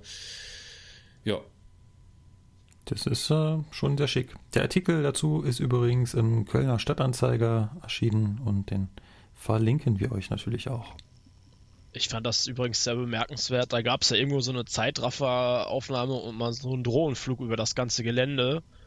Und ich kenne das noch aus meiner Bereitstellungszeit bei Regio damals, wo nur das S-Bahn-Werk, das ist da in direkter Nachbarschaft, da war. Das war halt einfach so eine riesige Mondlandschaft. Du hattest diese komplette Brachfläche des alten Rangierbahnhofs da oben, wo halt einfach nichts war und so mittendrin, pump, war dieses Regio-Werk. Wenn man jetzt dann sieht, wie sich das jetzt entwickelt hat, dann ist das schon nicht schlecht. ja. Kommen wir vom was nicht Schlechten zu was wirklich richtig Schlechten. Die Rede ist von einem Artikel in der Zeitung Der Welt. Wobei man natürlich dazu sagen muss, dass es kein Artikel im eigentlichen Sinne ist, sondern ein Meinungsbeitrag eines Redakteurs. Und der titelt, was die Bahn und Lufthansa von Japan lernen können. An dieser Stelle schon mal der kleine Spoiler. Äh, in dem Artikel wird diese Frage nicht beantwortet.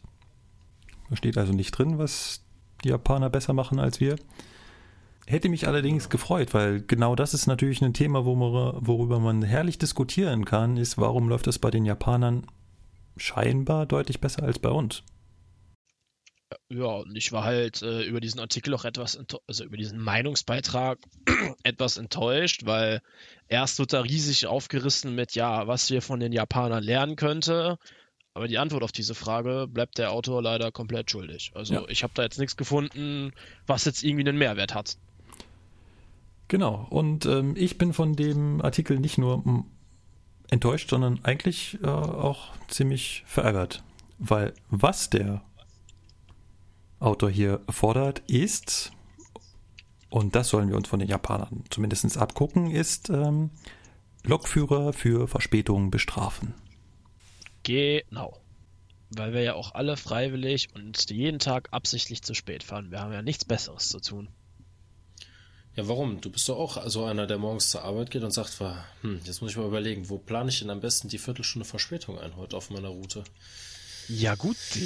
Ist klar, ne? Also, äh, ich glaube, es gibt keinen Lokführer in Deutschland, der eine solche Arbeitsmotivation hat und äh, sagt, ja, doch, also heute können wir mal wieder ein bisschen Verspätung verursachen. Also, ich sag mal so, ne? Auch mein Feierabend ist ja da irgendwo dann, zieht sich dann auch etwas hinaus. So gesehen ist das eigentlich sinnlos. Eben, weil, ja, weil es ist einfach, es geht immer unser Feierabend, unsere Pause dabei drauf und Verspätung rausfahren oder Verspätung haben ist auch immer stressig. Also, das ist für uns genauso blöd.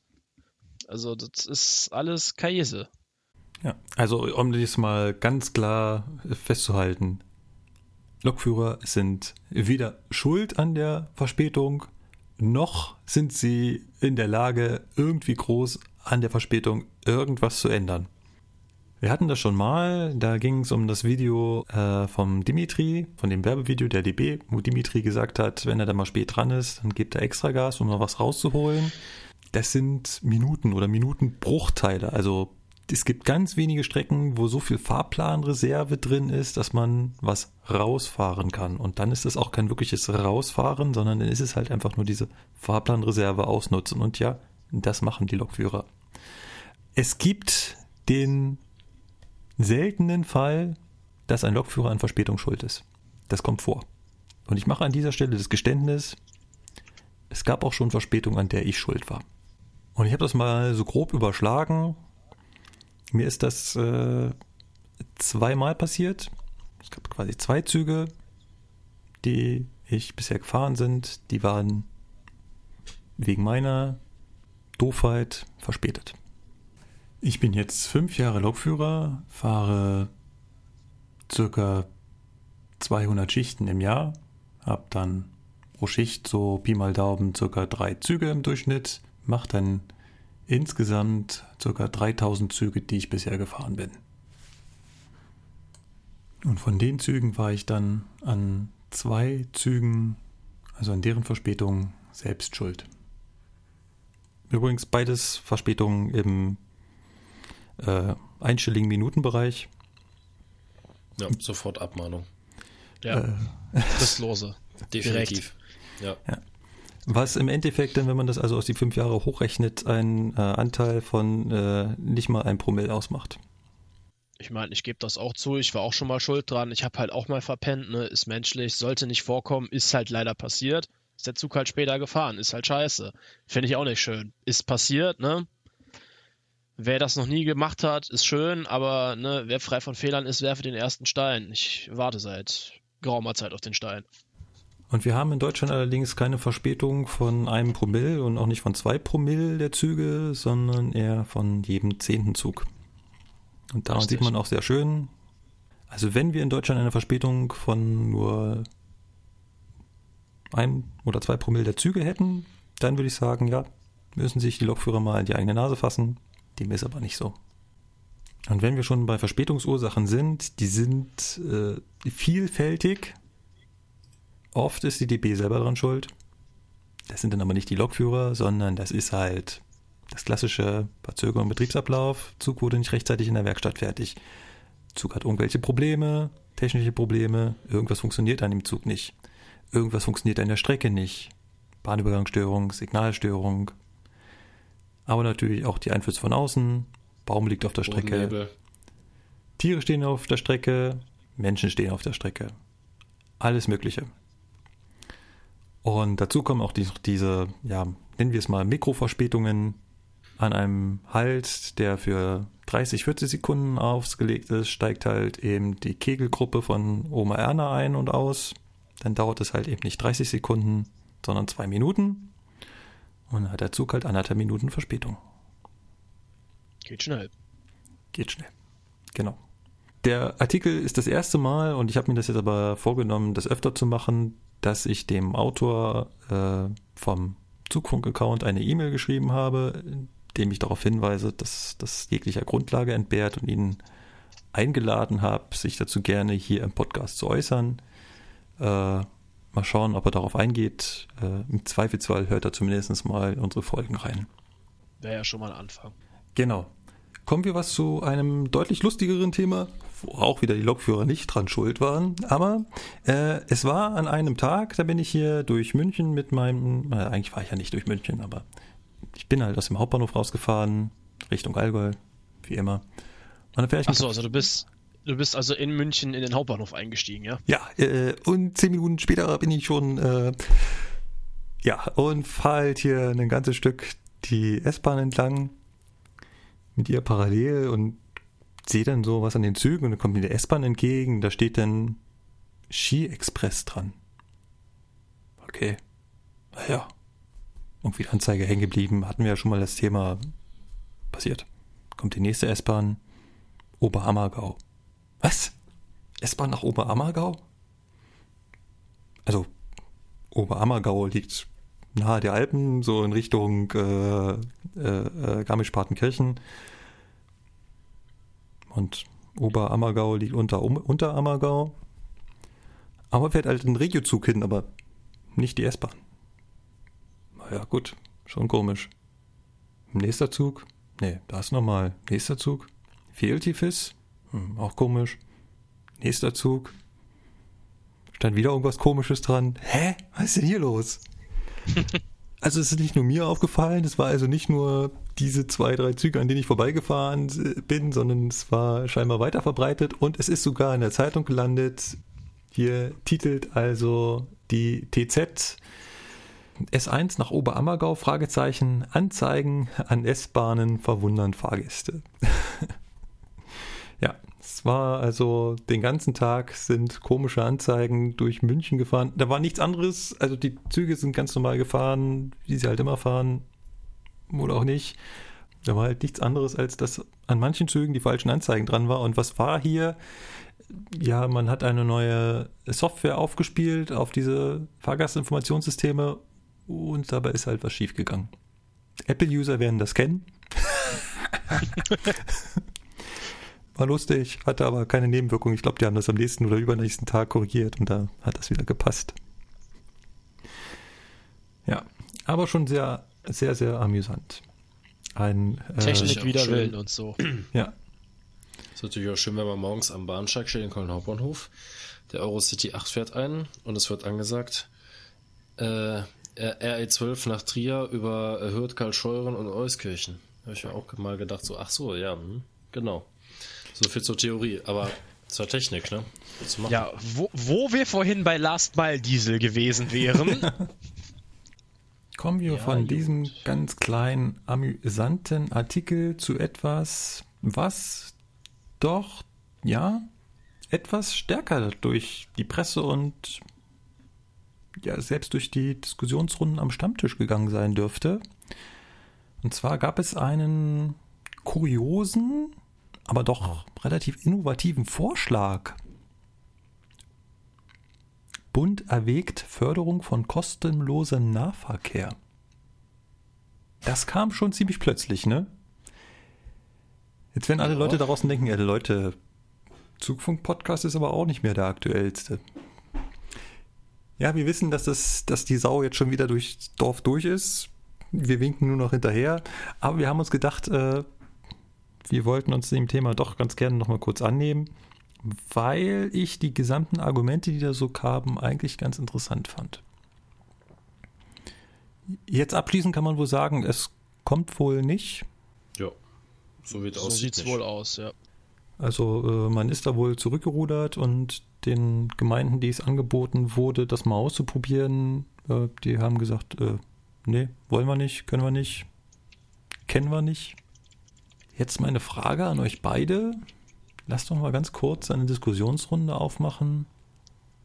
Seid ihr eher auf der Pro-Seite für kostenlosen oder besser ausgedrückt fahrscheinlosen öffentlichen Nahverkehr? Ja, ja. Also ich fand das im Prinzip eine gute Idee. Nur vom Prinzip her, ne? Also klar, ne, die ganzen Einzelheiten, Kleinigkeiten und so weiter, die ja alle nicht berücksichtigt wurden, jetzt mal außen vor gelassen. Aber der allein der Gedankengang mit dem Gedanken zu spielen, es könnte einen kostenlosen Nahverkehr geben, den Gedankengang fand ich gut, weil er halt innovativ ist und weil man sich da auch mal Gedanken drüber machen kann. Und das kann auch die Bevölkerung mal machen. Weil gerade dieser, diese Meinungsbildung ist halt etwas, was ja eigentlich viel zu selten passiert, ne? dass man sich mal so eine richtige Meinung bildet über etwas, was einen jeden Tag betrifft. Und das hat man ja auch gesehen. Das hat ja hier in Deutschland richtig Wellen geschlagen. Also ne, kostenloser Nahverkehr. Und dann haben sich sofort zwei Parteien entwickelt. Die einen sagen, ihr seid doch alles Idioten. Wer soll das eigentlich alles bezahlen? Und die anderen sind dann eher so, die sagen, ja, lass uns das doch mal ausprobieren. Wir können ja immer noch gucken, wie wir das machen. Ja, also ich bin definitiv eher auf der Pro-Seite, weil ich sagen muss, äh, ich fand die Idee gut. Na, ob es jetzt ko komplett kostenfrei, schrägstrich ticketlos geworden wäre, wäre das eine. Also in meiner, meinem Empfinden nach hat man das viel zu sehr und zu schnell beerdigt. Weißt du, also das wurde von vornherein kategorisch ausgeschlossen. Was ich mir noch vorstellen könnte, wäre halt sowas, das gibt es zum Beispiel in Wien, die haben halt den Nahverkehr sehr stark subventioniert. Da kostet halt die Jahreskarte für den öffentlichen Nahverkehr in Wien im kompletten Netz 365 Euro. Heißt 1 Euro pro Tag. Und sowas könnte ich mir halt durchaus vorstellen, weil wenn ich mal angucke, wie, wie hoch hier mittlerweile die Fahrpreise geworden sind ja. und was man da für ein Monatsticket rausballert, oh, da ja. ist da definitiv Handlungsbedarf zu sehen, weil so kriegst du keine weiteren Leute in den öffentlichen Nahverkehr. Also da ist definitiv Handlungsbedarf und wenn es über diese Debatte da irgendwelche Veränderungen gegeben hätte, wäre mir das nur recht gewesen. Aber die Debatte wurde ja leider äh, ergebnislos beerdigt, von wegen äh, kennen wir nicht, wollen wir nicht, brauchen wir nicht, weg damit. Ja, und jetzt ist leider das Thema erstmal wieder ganz tief in der Schublade. Ähm, es gibt hier ähm, auch auf der Seite, die wir euch verlinken, eine ADAC-Umfrage aus dem Jahre 2017 und da war die Frage, was hält denn die Autofahrer davon ab, auf den ÖPNV umzusteigen? Äh, interessant fand ich die Aussage, ich fahre lieber mit dem Auto. Ja, das ist, das ist natürlich wieder so richtig dumm einfach. Das ist, ja, einfach so ein Totschlagargument. Das, ist das ist einfach so, ja, also ich würde ja gerne mit dem ÖPNV fahren, aber eigentlich fahre ich ja lieber Auto. Ja. Ach, Geh, komm, geh. Also ich meine, ich fahre schon auch gerne Auto, ne? Aber nicht morgens im Berufsverkehr nach Köln oder so. Da kann ich ja. mal direkt die Kugel geben. Ja. Oder die Kante. Ja, okay. Ja. Lieber mit der S-Bahn fahren und morgens nochmal schön die Kante geben. Jawohl. Ja. Insgesamt zu teuer und Ticketpreise zu hoch kommt tatsächlich schon auf Platz 2 bei 65 Prozent, nee, bei 62 Prozent der Befragten. Das heißt, die Ticketpreise sind ein Argument und das hört man ja auch immer wieder. Äh, gerade wir hier in München kennen das ja, wenn die S-Bahn gerade mal nicht mehr fährt, äh, kommt immer das Argument, aber ich zahle ja äh, 1000 Euro im Jahr dafür, dass ich da pünktlich zur Arbeit komme. Ja, und jedes Jahr wollte ich auch noch mehr Geld dafür haben. Das kann ja nicht sein. Das heißt, Ticketpreise sind auf jeden Fall schon mal ein Argument. Ähm, aber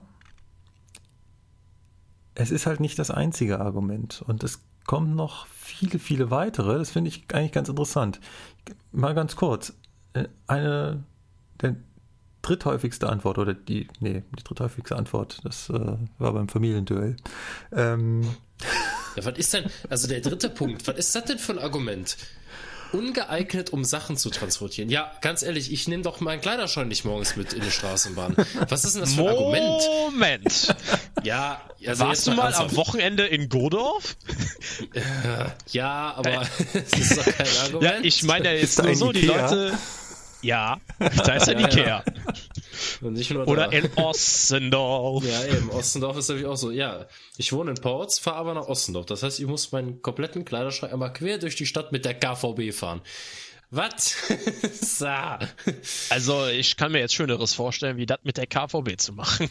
Ja, also, das ist richtig. Ich will den Kleiderschrank ja auch äh, in dieser Woche noch montieren, ne? Aber, Ich glaube, es geht weniger um die Kleiderschränke, sondern mehr um den Wochenendeinkauf. Ja, Wochenendeinkauf, ja, ganz ehrlich, dann nimmst du dir so einen, so einen Bügel, einen vernünftigen, und dann tust du das alles da rein, dann ist das doch gut. Also. Ja, ja, natürlich. Ja, es nein. ist ein, okay. es ist ein Umdenken, sag ich mal. Es ist halt nicht dieses, ich kann jederzeit am Supermarkt vorbeifahren und den Wochenendeinkauf mitnehmen, sondern ich musste halt anders rangehen. Gehen wir nochmal ganz kurz weiter. Fahrtdauer zu lange? Ja, klar. Ja, kann ich aus Punkt. meiner alten Arbeitsstelle her so unterschreiben. Deswegen war bei mir auch Auto. Äh, gibt halt viele Verbindungen, die sind mit dem Auto halt deutlich schneller, aber, und da würde ich halt vielleicht auch gerne kurz einhaken, vielleicht ist die Kombination von beiden Systemen ja noch besser. Also Auto und ja. ÖPNV. Ja. Ähm, ist ja vielerorts auch gar nicht anders möglich. Also ich meine, Basti, ne, du wohnst ja jetzt auch nicht so direkt am, an der besten ÖPNV-Verbindung äh, Richtung Kölle. Deswegen, naja, also ich kann das verstehen, wenn, ja. also wenn man genug Park-and-Ride-Parkplätze an den S-Bahn-Haltestellen hat, warum nicht mit dem Auto zur S-Bahn fahren und von da aus in die Stadt? Ja. Lukas, guter Punkt. Da sind wir genau bei dem Punkt, wo ich drauf hinaus will. Wenn wir den ÖPNV fahrscheinlos machen, haben wir diese Probleme alle nicht gelöst. da kommt noch eine ganze Reihe mehr, die damit auch alle nicht gelöst sind. Hier zu voll, häufiges Umsteigen, unpünktlich, unbequem, kostenloser ÖPNV, schön und gut, aber diese Punkte alle nicht behoben. Und gerade, und deswegen ähm, fand ich das gerade einen guten Punkt, Lukas, gerade diese äh, P&R-Parkplätze, ich kenne das aus dem täglichen Betrieb wieder, und jetzt sind wir so wieder schön bei der Zugfunk, Eisenbahn aus Sicht der Lokführer. Ich sehe das so schön, wenn ich an diesen Halten vorbeifahre, die eigentlich nur für die P&R-Parkplätze da sind. Also wir haben wirklich Halte, sowohl bei der ja. S-Bahn als auch bei Regio. Die sind im Nichts.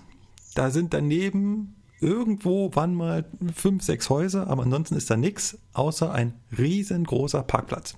Und wenn du da am Wochenende lang fährst, fragst du dich, was ist das hier? Und wenn du da in der Woche lang fährst, ist da ein Meer von Autos. Ja. Aber das Kuriose, und das ist ja der Hammer daran, es sind zu wenig. Frag mal die Leute, die das machen. Die sagen, Du musst zur richtigen Zeit da sein, weil wenn nicht, dann darfst du ganz weit draußen irgendwo halb auf der Bundesstraße noch dein Auto hinstellen und dann eine halbe Stunde äh, im Regen und Schnee über den Parkplatz laufen, um dann zu deinem äh, Zug zu kommen. Er hat gesagt, in der halben Stunde wäre ich locker mit dem Auto in die Stadt gefahren und hätte noch den Parkplatz gesucht. Das kann ich ja. absolut nachvollziehen, weil guter Arbeitskollege von mir, der muss jeden Tag an einem etwas größeren Bahnhof parken. Horem ist das jetzt in dem Fall. Horem war auch mal ein großer Güterbahnhof. Das haben sie alles zu asphaltiert mit Parkplatz, wunderbar. Da parken auch mit Sicherheit, keine Ahnung, 800 Autos jeden Tag. Jetzt machen wir grob geschätzt, der können auch 1000 sein, ist mir auch real. Auf jeden Fall sagt er auch, wenn er morgens, und das ist der Grund, warum er immer um dieselbe Uhrzeit auf der Arbeit ist, wenn er morgens eins so später nehmen würde, kriegt er da keinen Parkplatz mehr. Und dann steht er nämlich blöd da, weil der kommt nämlich aus einem Dorf, das ist was weiter weg von da. Und der muss mit dem Auto dahin fahren. Das Blöde ist nur, wenn er das nicht da abstellen kann, dann muss er mit dem Auto nach Köln fahren. So, das heißt also, diese Park-and-Ride-Parkplätze, die sind ja schön und gut, aber die müssen auch an den richtigen Standorten sein. Und zum Beispiel bei uns in Köln gibt es auf dem gesamten S-Bahn-Netz äh, meiner Meinung nach zu wenig solcher Park-and-Ride-Parkplätze, denn mein nächste, meine nächste S-Bahn-Haltestelle, die ist zu Fuß 30 Minuten von mir weg. Die hat gar keinen. Und das, und das ist, ist, schon ein bisschen doof. Ne? Das ist halt und dann genau gibt's wieder Haltestellen im Nirgendwo. Airport ja. Business Park, da wohnt keine Sau, da arbeitet eigentlich auch keiner so richtig und ja, sinnlos. Das ist ja. ja genau das, worauf ich hinaus will. Warum nimmt man nicht das Geld, was man für den fahrscheinlosen Verkehr nehmen wollte und behebt diesen ganzen Mängel, die die Leute davon abhalten, äh, wirklich den ÖPNV zu nutzen? Warum kann ich ja, gut, denn nicht? Ich sag mal so, Parkplätze bauen ist natürlich jetzt nicht überall so gerne gesehen, ne? Aber ja, baue ich da halt klar, ein Parkhaus hin. Andere, schon habe ich ne? eine, zwei, dreistöckige einfache Parkhäuser, schon habe ich das verdoppelt an Kapazität, was ich da hinstellen kann. Da kann ich noch den Service anbieten und da einen reservierten Platz hinmachen oder was weiß ich nicht was. Das sind doch alles Möglichkeiten, die ich habe und das sind praktische Dinge, die die Leute davon abhalten, ÖPNV zu nutzen. Und Davon gibt es ja. viele. Warum sind die Halte, also die Halte sind ja, wenn ihr euch die mal anschaut, das sind ja einfach nur noch Beton erhöht und fertig. Da ist kein Dach, da ist kein Windschutz. Wenn dann ein Windschutz ist, dann sind ja. das diese Bauten, ihr kennt die wahrscheinlich alle, da ist zwar oben Glas, aber unten bei den Füßen zieht das wie Hechtsuppe. Wenn es da kalt ist, äh, das ist einfach nicht angenehm. Und das, ist, das sind doch die Sachen, die Leute davon abhalten, ÖPNV zu nutzen. Wenn das alles ja. perfekt funktionieren würde oder wesentlich oder wenigstens deutlich besser wäre, dann würden die Leute ja auch die Tickets kaufen. Ja gut, sagen wir mal so, ne? Also äh, Punkte, die hier aufgeführt sind in der Statistik, sind ja unter anderem, also ich sag das jetzt mal so, Fahrtdauer zu lange, zu voll, zu viel Umsteigen, Unpünktlichkeit, zu unbequem. Okay, Nehmen wir jetzt mal Unpünktlichkeit raus. Das ist etwas, das kannst du mit Geld nur so halb beheben. Nehmen wir mal zu voll, zu häufiges Umsteigen, zu unbequem, Fahrtdauer zu lange. Äh, zu unbequem ist natürlich jetzt die Frage. Diese Umfrage äh, bezieht sich ja auf den Umstieg auf den ÖPNV allgemein. Wenn ich natürlich jetzt nur die Berufspendler frage, äh, ich gehe mal davon aus, das behaupte ich jetzt einfach mal, dass äh, die Mehrheit der Berufspendler nicht vier Stunden lang jeden Tag im Zug sitzt und so hart auf Bequemlichkeit äh, fokussiert ist, weil sonst könnte ja jeder, der mit der Straßenbahn fährt, sagen, ah, dieses ständige Stehen morgens, das geht mir aber auf die Nerven, ich fahre jetzt lieber mit dem Auto. Das ist ja verkehrsmittelabhängig. Ne? Wenn ich jetzt in einem RE sitze und wirklich, keine Ahnung, von Siegen bis nach Köln fahre, das dauert halt auch mal gut zwei Stunden oder was weiß ich und äh, ich da stehen muss die ganze Zeit oder das total unbequem ist, das kann ich ja noch verstehen. Aber wie willst du das großartig ändern? Ne? Du kannst ja in die Straße mal keine Ledersitze bauen. Das geht nun mal nicht. Ich glaube, das bezieht sich hier gar nicht auf die Sitzqualität oder auf die, wie bequem die Sitze sind, sondern es geht, äh, ich kann mir zum einen. Ja, aber was ist denn da trotzdem, was ist denn noch bequem an der Eisenbahn? Also äh, mehr Bequemlichkeit ja, außer unbequem. Sitzplätze, äh, ne, das, der Punkt ist einfach, wenn ich zur Berufspendlerzeit, also zur Hauptverkehrszeit mit der S-Bahn fahren soll, dann ist das per se grausam und eklig. Das willst du nicht, weil du musst dich da reinzwängen, du kuschelst mit deinem Nächsten. Äh, ja, das ist stinkt. aber wieder zu voll, ne, der Punkt, zu ja, voll. Und es gibt ja, ja aber auch Leute, die sagen, so, es ist zu unbequem. Ne? Ja, ich, also ich glaube nicht, dass das, ich glaube nicht, dass es darum geht, wie bequem, wie weich die Sitze sind, sondern dass dieses ganze ja, Erlebnis unbequem ist, dass ich halt in, auf dem, ich muss auf dem Bahnsteig stehen, der Bahnsteig ist zugig, ich muss die Treppen hochlaufen, ich habe ewige Laufwege und ich muss in der Bahn stehen und Oh nein.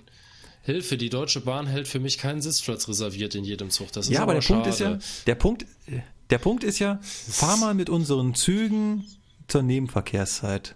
Das ist eine, ja. das ist eine ganz andere Welt. Also ich glaube, die Leute, die immer nur nachmittags oder nur abends fahren, wo wirklich kein anderer mehr da ist, die, die, die merken gar nicht, wie, wie wie Eisenbahn zur Hauptverkehrszeit ist und dass es was ganz anderes ist. Wie eklig das sein kann, wie unangenehm. Ja, ich kenne ich kenn beide Situationen gut genug. Ich bin selber Pendler und kenne das aus der Straßenbahn nur zu gut. Straßenbahn, wenn sie leer ist, traumhaft. Ne? Du kommst gut von A nach B, alles entspannt, super. Straßenbahn morgens und dann auch noch die falsche Straßenbahn genommen, kaputt, Unfall. Ne? Da kannst du dich reinzwängen und dann äh, hustet dir trotzdem noch einer in den Nacken und äh, mm. ich kann es schon verstehen. Ist aber leider so, weil nee. es gibt halt nun mal auch, nee, ist so, Markus, wenn du das, wenn du das jetzt mal so siehst, du kannst keine 500 Meter Bahnsteige für vier Einheiten Zug bauen. Du kannst auch nicht äh, alle drei Minuten eine Eisenbahn fahren lassen. Das geht halt nun mal auf dem Netz nicht. Das kann man schrittweise ausbauen, aber das kannst du nicht von heute auf morgen machen. Du musst das anders angehen. Die, du hast vollkommen recht. Ich kann die Kapazität nicht ins Unendliche steigern. Da sind Grenzen gesetzt. Ich kann die Kapazität Stück für Stück steigern. Ich kann jetzt aus einstöckigen Systemen zweistöckige machen. Habe ich meine Kapazität gesteigert, habe aber andererseits auch wieder Nachteile mit längeren Ein- und Aussteigezeiten und so weiter. Der Punkt ist, warum muss ich denn zur Arbeit morgens um acht? Davon müssen wir einfach wegkommen. Wir müssen da eine andere Herangehensweise zu haben, zu sagen, äh, meine Arbeit geht nicht von 8 bis 16 oder von 8 bis 17 Uhr, sondern ich komme um 12 und bleibe bis 18 Uhr und die restlichen drei Stunden habe ich zu Hause gearbeitet. Da muss einfach eine andere Herangehensweise, damit ich diese Verkehrsströme entzerre. Es funktioniert einfach nicht, dass alle Menschen gleich, also was heißt, es funktioniert nicht. Es bringt halt extreme Probleme mit sich. Die Probleme, die wir gerade sehen. Die Probleme, dass es halt unangenehm ist, in der HVZ zu, zu reisen. Und wir müssen einfach von dieser, von diesen, wir müssen diese Verkehrsströme entzerren. Und das, das geht nicht von der Bahn aus. Also das ist jetzt keine Verkehrspolitik, sage ich mal, wo ich sage, ich muss jetzt so und so viele Züge bereitstellen, sondern ich muss einfach von der Politik her Anreize dafür schaffen, und es muss auch ein Umdenken in den Unternehmen geben, zu sagen, ich muss halt nicht alle gleichzeitig von 8 bis 17 Uhr arbeiten, sondern ich muss das jetzt irgendwie entzerren. Mehr Heimarbeit. Ich meine, wir haben alle leistungsfähige Devices zu Hause. Wir sollten alle leistungsfähiges Internet zu Hause haben warum muss ich denn immer vor Ort sein? Ich meine, wir haben Videotelefonie und alle Präsenzsysteme, aber trotzdem rennt jeder morgens äh, in die U-Bahn, in die Züge, quetscht, quetscht sich da rein. Natürlich immer um 7.30 Uhr, damit sie um 8 Uhr auf Arbeit sind und dann sind natürlich die Züge knüppeldicke voll. Und du willst das ändern? Ich Oder sage das nicht, wäre dein Vorschlag, das zu ändern. Also ich muss ehrlich sagen, also das halte ich für sehr, sehr utopisch. Da baue ich lieber 500, lang, 500 Meter lange Bahnsteige. Weil das in der Bevölkerung zu ändern, das wird ziemlich schwer. Es gibt Unternehmen, die haben Gleitzeit, gar keine Frage. Aber es gibt ja auch Leute, die sagen, warum? Das ist mein gewohnter Trott. Ich habe nachmittags meine Freizeit und ich weiß, wann meine Freunde Feierabend haben. Und wenn jetzt jeder unterschiedlich Feierabend hat, darauf wird sich keiner einlassen. Also da muss ich ehrlich sagen, das ist sehr, also meiner Meinung nach ist das sehr, sehr utopisch. Äh, das sehe ich überhaupt nicht. Also ich glaube, wenn Sie im Gegenwert dafür ein entspannteres Pendeln haben, würde ich sagen, ist das ein Argument. Und ich glaube, was heißt ich glaube, ich denke mal, viele machen das auch schon. Und persönlich würde ich das, also wenn ich die Wahl hätte, ob ich jetzt äh, um 10 anfange oder um 8 und dafür halt länger arbeiten würde, dann würde ich um 10 nehmen. Weil es ist halt, mal abgesehen davon, dass ich ausschlafen kann, aber äh, es ist ein entspannteres Pendeln. Deutlich. Und ich glaube, wenn ich mehr Menschen die Möglichkeit gebe, würden das auch mehr Menschen wahrnehmen. Ja, aber wie willst du den Menschen die Möglichkeit geben? Du kannst ja kein Gesetz schaffen, wo drin steht, das Unternehmen XY hat gefälligst von dann bis dann zu arbeiten. Das müssen Unternehmen für sich selber entscheiden und das müssen auch die Leute für sich selber entscheiden. Ich meine, ich kenne das aus dem nächsten Umfeld, aus meiner Familie. Gleitzeit, ja, ganz normal. Die könnten auch erst um 10 Uhr anfangen, die fangen trotzdem um 8 Uhr an. Weil sie einfach sagen, nee, ich brauche den Nachmittag für meine Freizeitbeschäftigung und für meine Freunde, weil ich weiß, dass die da auch Feierabend haben. Und du kannst ja nicht die ganze Gesellschaft jetzt umpolen und sagen, weißt du was, fangt einfach an, wann ihr wollt. Hauptsache, ihr kriegt die acht Stunden rum. Das ist halt nicht machbar. Mhm. Das äh, sehe ich e-, echt nicht. Aber gut, ich meine, ist ein netter Ansatzpunkt. Ähm, also ich kann es mir gar nicht vorstellen, aber vielleicht gibt es ja den einen oder anderen, der das genauso sieht. Ich weiß es nicht. Gut, jetzt sind wir relativ weit weg äh, von unserem äh, fahrscheinlosen Verkehr gekommen. Ähm, ich wollte ganz gern noch ein Argument bringen, was ich glaube, was so auch relativ selten gekommen ist. Ich habe das zum ersten Mal gehört in dem Podcast Die Lage der Nation. Äh, es hat unabhängig davon auch, äh, ich habe mit einem meiner Zugbegleiter darüber mich so ein bisschen unterhalten, äh, da kam das Argument auch, Sachen, die kostenlos sind, haben keinen Wert. Das heißt, sie werden weniger wertig wahrgenommen von den Menschen. Und ist das nicht eine Gefahr, wenn ich etwas kostenlos anbiete, wie den ÖPNV, dass es einfach zu etwas verkommt, dass ja, ja, wie gesagt, dass es halt verkommt, dass es vernachlässigt wird, also dass die Menschen es vernachlässigen, weil sie es einfach also nicht mehr als was Wichtiges wahrnehmen oder als was Wertiges, Wertvolles wahrnehmen und dass auch der Anreiz dadurch fehlt. Ich meine, wenn es eh kostenlos ist, ja, dann muss ich das ja auch nicht mehr ausbauen und Kapazitäten steigern muss ich ja auch nicht, weil ich habe ja nichts davon, wenn da mehr Leute mitfahren. Im Gegenteil. Versteht ihr, worauf ich hinaus will? Also verwahrlost ja. nicht hm. das ÖPNV-System, wenn ich es kostenlos mache? Besteht nicht die Gefahr? Puh, weiß ich nicht. Das ist eine gute Frage. Also ich, ich würde halt tendenziell eher den Ansatz äh, wie vorhin schon mal in, von Wien erklärt, verfolgen, dass man den halt stark vergünstigt, weil damit kriegst du die Leute ran. Hm, ist halt die Frage. Das war ja, das, das ist ja eine der Fragen. Wie weit ist überhaupt dieser Preis ausschlaggebend, dass ich durch eine Preissenkung gleichzeitig so viele Leute mit dazu gewinne, dass es sich lohnt? Ja, also man muss den Aspekt mal anders aufziehen, ne? ich kriege das ja bei meinen Eltern mit, wenn die die Wahl haben, hier von Niederkassel nach Bonn zum Wochenend-Shopping oder für was auch immer mit dem Auto zu fahren oder mit dem Bus, die fahren mit dem Auto, die sagen halt auch, ja, die haben, die sehen das nicht ein, pro Person für 20 Minuten Busfahrt drei, was kostet mittlerweile 3,80, 3,90 die Richtung zu ja. bezahlen. Die sagen auch, hör mal, für 16 Euro kann ich mit dem Auto in die Innenstadt fahren, hau das Ding ins Parkhaus, kann den ganzen Tag da parken und fahr wieder nach Hause. Und dann hier die, für die 15 Kilometer äh, Sprit und Verschleiß sind da auch noch mit drin. Sagen die, dann sind wir zu zweit gefahren, können unseren ganzen Kram einfach entspannt ins Auto reinschmeißen und fertig ist die Laube. Also über den Preis kriegst du die Leute schon dazu, dass sie mitfahren. Das ist halt genau das, das, genau das ist die Frage. Im Prinzip müsste man äh, den jetzt anbieten, sie würden das Ticket kostenlos kriegen. Ob sie dann immer noch sagen, ja, dann nehmen wir den Stress auf uns, gucken nach, wie das mit dem ÖPNV geht, stellen es raus in die Kälte oh, und nutzen nicht das Auto. Das ist halt genau die Frage. Und ich glaube, viele sagen, machen das halt nicht so an den, am Preis fest. Beziehungsweise da ist, das, da ist der Preis auch so ein vorgeschobenes Argument, wohinter man sich verstecken kann. Also sagt man, ja, es ist momentan teuer, da sind wir uns ja alle einig, dass man das so vorschiebt. Das ist ja, das ist ja so teuer, da kann ich ja locker mit dem Auto fahren.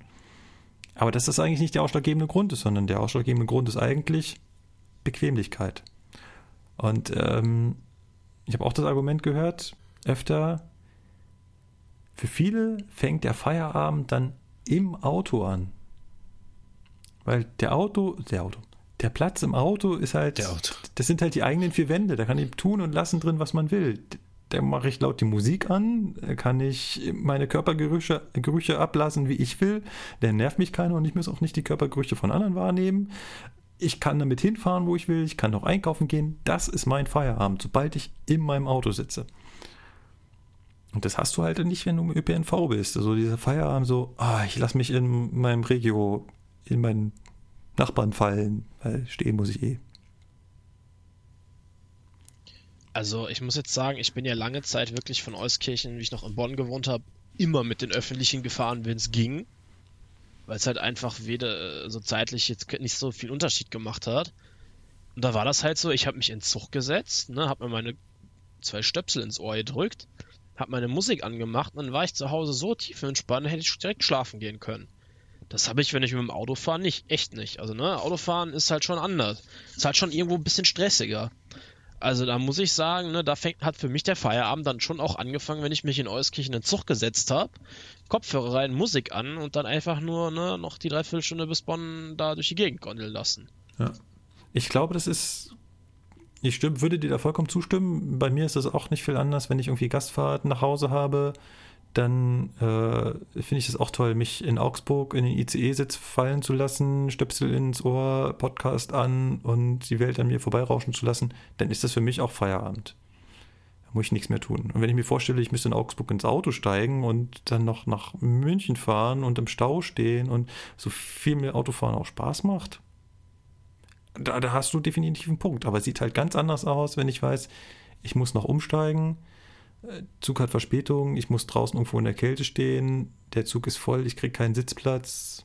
Dann würde ich wahrscheinlich doch eher das Auto vorziehen. Also ich glaube, es ist ganz oft eine Kombination, Kombination der Sachen. Wenn, wenn, die, wenn die Verbindung so stimmt und das so läuft, wie wir beide das jetzt wahrgenommen haben, dann würde ich sagen, ja, da ist der Preis dann wahrscheinlich eher der Punkt. Wenn aber die anderen Sachen schon nicht stimmen, dann ist der Preis wahrscheinlich eher nachrangig. Aber insgesamt muss ich sagen, finde ich toll, dass das Thema äh, aufgekommen ist, dass man sich damit auseinandergesetzt hat und mal geschaut hat, wie viel wert ist den Leuten der ÖPNV.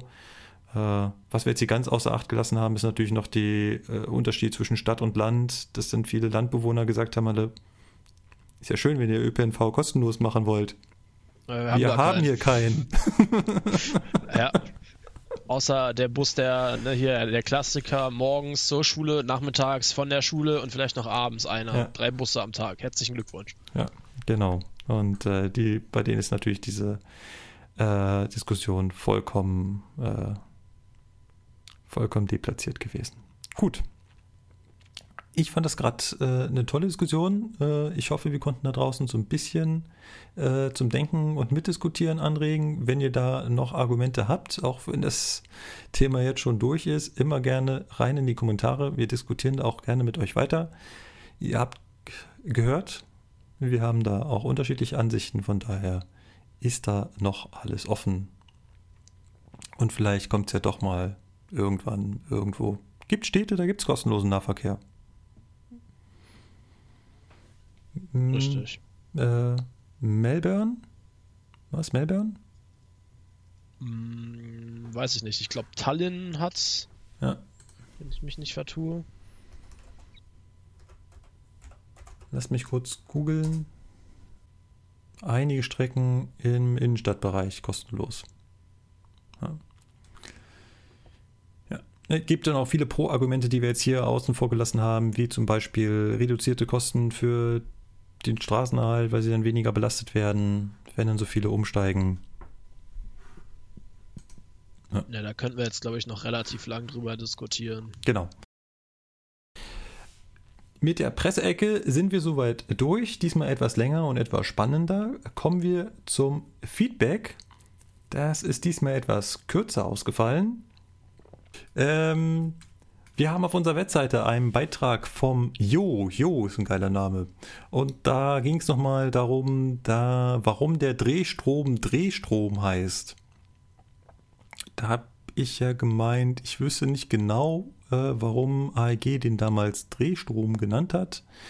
Und ähm, der Jo sagt, das liegt äh, vor allem daran, dass sich der Drehstrom so leicht äh, aus einem drehendem, sich drehendem Kraftwerk erzeugen las, lässt. Also Hä? Der, der, erfunden wurde der Drehstrom aber bei Kraftwerken, weil das ideal ist, um kinetische Energie optimal in elektrische umzuwandeln. Ach so. Ah. Noch bevor man sich ja, all der Prinzipien gut. klar war, hatte man bereits Drehstrom vom drehenden Generator. Daher meint er, wäre es der Drehstrom. Kann sein, wie gesagt, ich weiß, wir wissen nicht genau, wo der Begriff wie sie auf diesen Begriff gekommen sind. Dann hat der Robert N. gesagt, eine ziemlich stromlastige Episode. Ja, ich hoffe, wir haben da jetzt einen Schlussstrich drunter gezogen.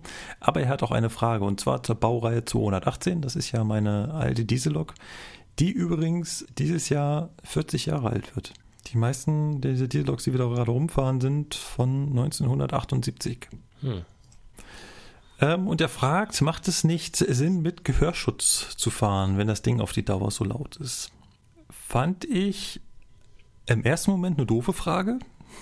Habe auch so geantwortet.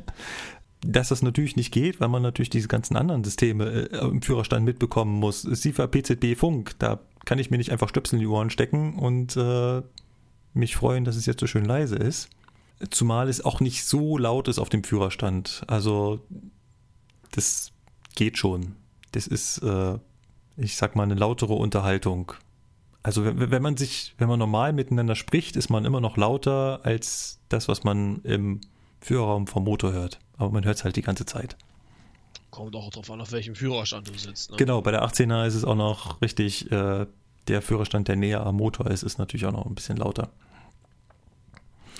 Ähm, ich wurde aber zurechtgewiesen von äh, Martin. Und zwar kann man schon auf den Loks mit Gehörschutz fahren. Das ist dann aber allerdings ein speziell angepasster Hörschutz, der dann auch speziell äh, auf das eigene Ohr angepasst ist und speziell auf die Geräusche, die dort herrschen. Das sind diese Geräusche und auch nur in diesem Frequenzbereich äh, dann reduziert werden. Persönlich muss ich sagen, habe ich noch nie was von gehört. Äh. Ja, äh, wollte ich eigentlich ja, mal bei uns nee. nachfragen, ob es das bei uns gibt. Äh, er spricht hier vor allem nochmal die Class 66 an. Die hatten wir ja schon mal ähm, kurz angesprochen gehabt, die wohl auch so laut ist. Die setzt wohl neue Maßstäbe in Sachen Lärmexposition im Führerraum. Aber er gibt mir zumindest äh, insofern recht, dass man nicht einen x-beliebigen äh, Oropax sich in die Ohren stöpfen kann. Das funktioniert nicht. Das wäre irgendwo auch sinnlos. So, und dann haben wir noch den Thomas und der Thomas berichtigt uns. Und zwar hätten wir behauptet in der letzten Folge, dass unsere Fahrzeuge auch ohne Radkranz auf der Schiene bleiben würde und das würde an der Schwerkraft liegen. Und da berichtigt er uns und sagt, es liegt nicht an der Schwerkraft, sondern am Sinuslauf. Ganz kurz erklärt, was ist der Sinuslauf? Unsere äh, Achsen auf, dem, auf der Schiene laufen nicht die ganze Zeit geradeaus, sondern die eiern quasi ständig hin und her. Das nennt man Sinuslauf, weil das ist eine sinusförmige Schwingung, die die dabei vollführen. Da unsere Räder konisch sind, also sprich, sie laufen nach außen hin äh, spitz zu, sprich, wenn die Räder äh, fünf Meter breit wären, wären es Kegel. Das ist konisch. Laufen halt nach außen zu. Und wenn sie jetzt nach außen laufen, dann laufen die einen, haben ja einen größeren Radumfang als der andere, weil sie ja ne, konisch sind. Und dadurch läuft das eine Rad dem anderen nach und läuft dann quasi immer wieder zurück. Und dadurch entsteht so ein Sinuslauf, wo die Achse in der Schiene hin und her eiert. Und da hat der Thomas vollkommen recht. Wir haben das da arg vereinfacht. Ja, die Schwerkraft ist da stark dran beteiligt und eigentlich wollte ich nur darauf hinaus und diesen Haareffekt äh, kreieren. Es geht eigentlich auch ohne Radkranz. Der Radkranz ist vor allem dafür da, engere Kurven, Weichen und so weiter. Im normalen Geradeauslauf würde das ohne Radkranz funktionieren.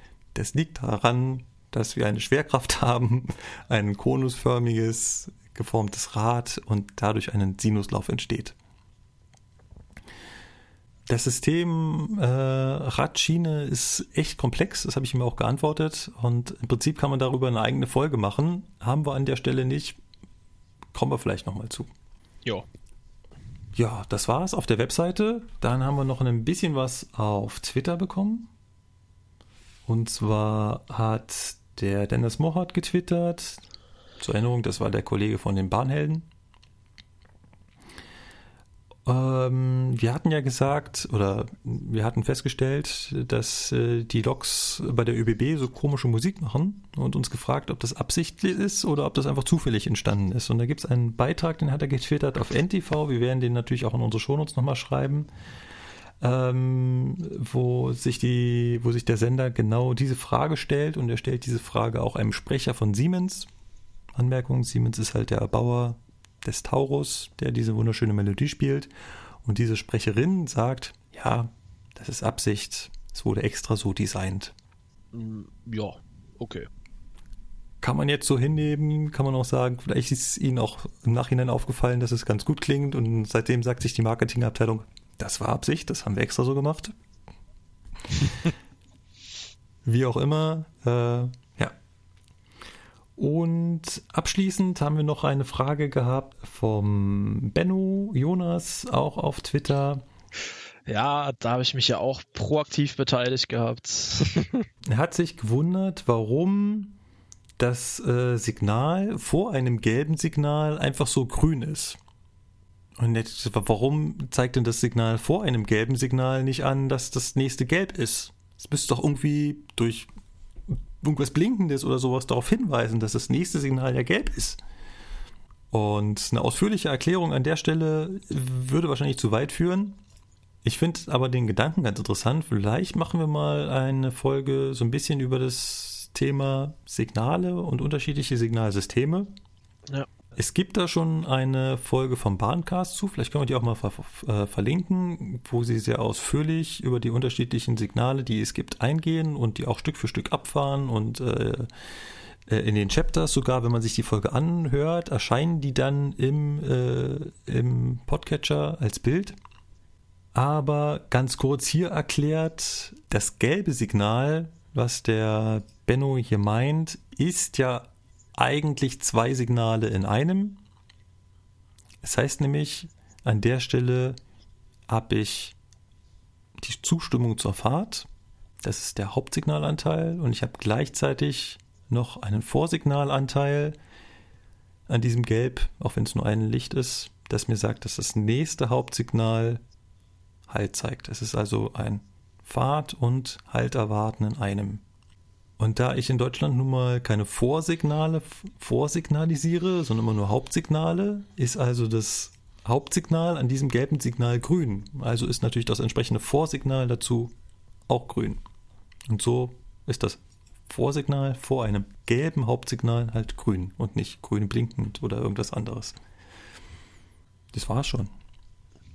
Gut, alle Klarheiten beseitigt. Ja, wir haben ganz viel gelernt, war eine etwas kürzere Folge diesmal ähm, mit zwei Mitgliedern, die noch so halb in der Krippe stecken. Ja. Nichtsdestotrotz hoffe ich, dass ihr allesamt da draußen Spaß hattet. Wieder ein etwas weniger techniklastiges Thema. Wir kümmern uns darum, dass wir es hoffentlich schaffen. Ich finde Anteasern immer so toll, das setzt einen auch gar nicht unter Druck. Äh, in der nächsten Folge das Thema Cargo ranzukriegen. Wir hatten glücklicherweise mehrere Zuschriften, die auf unseren Aufruf reagiert haben. Das heißt, wir haben so ein paar Kollegen, wo wir auch äh, das terminlich vielleicht irgendwie hinbekommen. Ist ja immer nicht ganz so einfach. Wir sind schon äh, drei Leute, die das irgendwie untereinander schaffen müssen. Jetzt haben wir noch das Glück, dass äh, zwei davon in der Ausbildung sind und somit ja quasi fast von 8 bis 16 Uhr vom Montag bis Freitag arbeiten schauen, wie das mit den anderen Kollegen wird. Äh, wir hoffen, dass wir das hinbekommen. Und dann so ein bisschen mal darauf eingehen, wie das mit den fensterlosen Zügen funktioniert. So, dann wünsche ich euch beiden gute Besserung. Hoffe, dass ihr äh, beim nächsten Mal wieder äh, voll dabei seid. Und bedanke mich fürs Zuhören. Sage an dieser Stelle Ciao, mach's gut, bis zum nächsten Mal. Tschüss. Tschüss. Bis dann. Tschüss.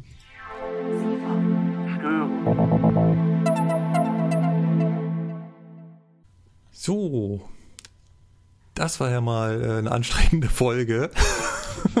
ah, ja. ja. Ich glaube, ja, schon. Meine ja. Nase sieht das ganz genauso. Ja. Äh, ja.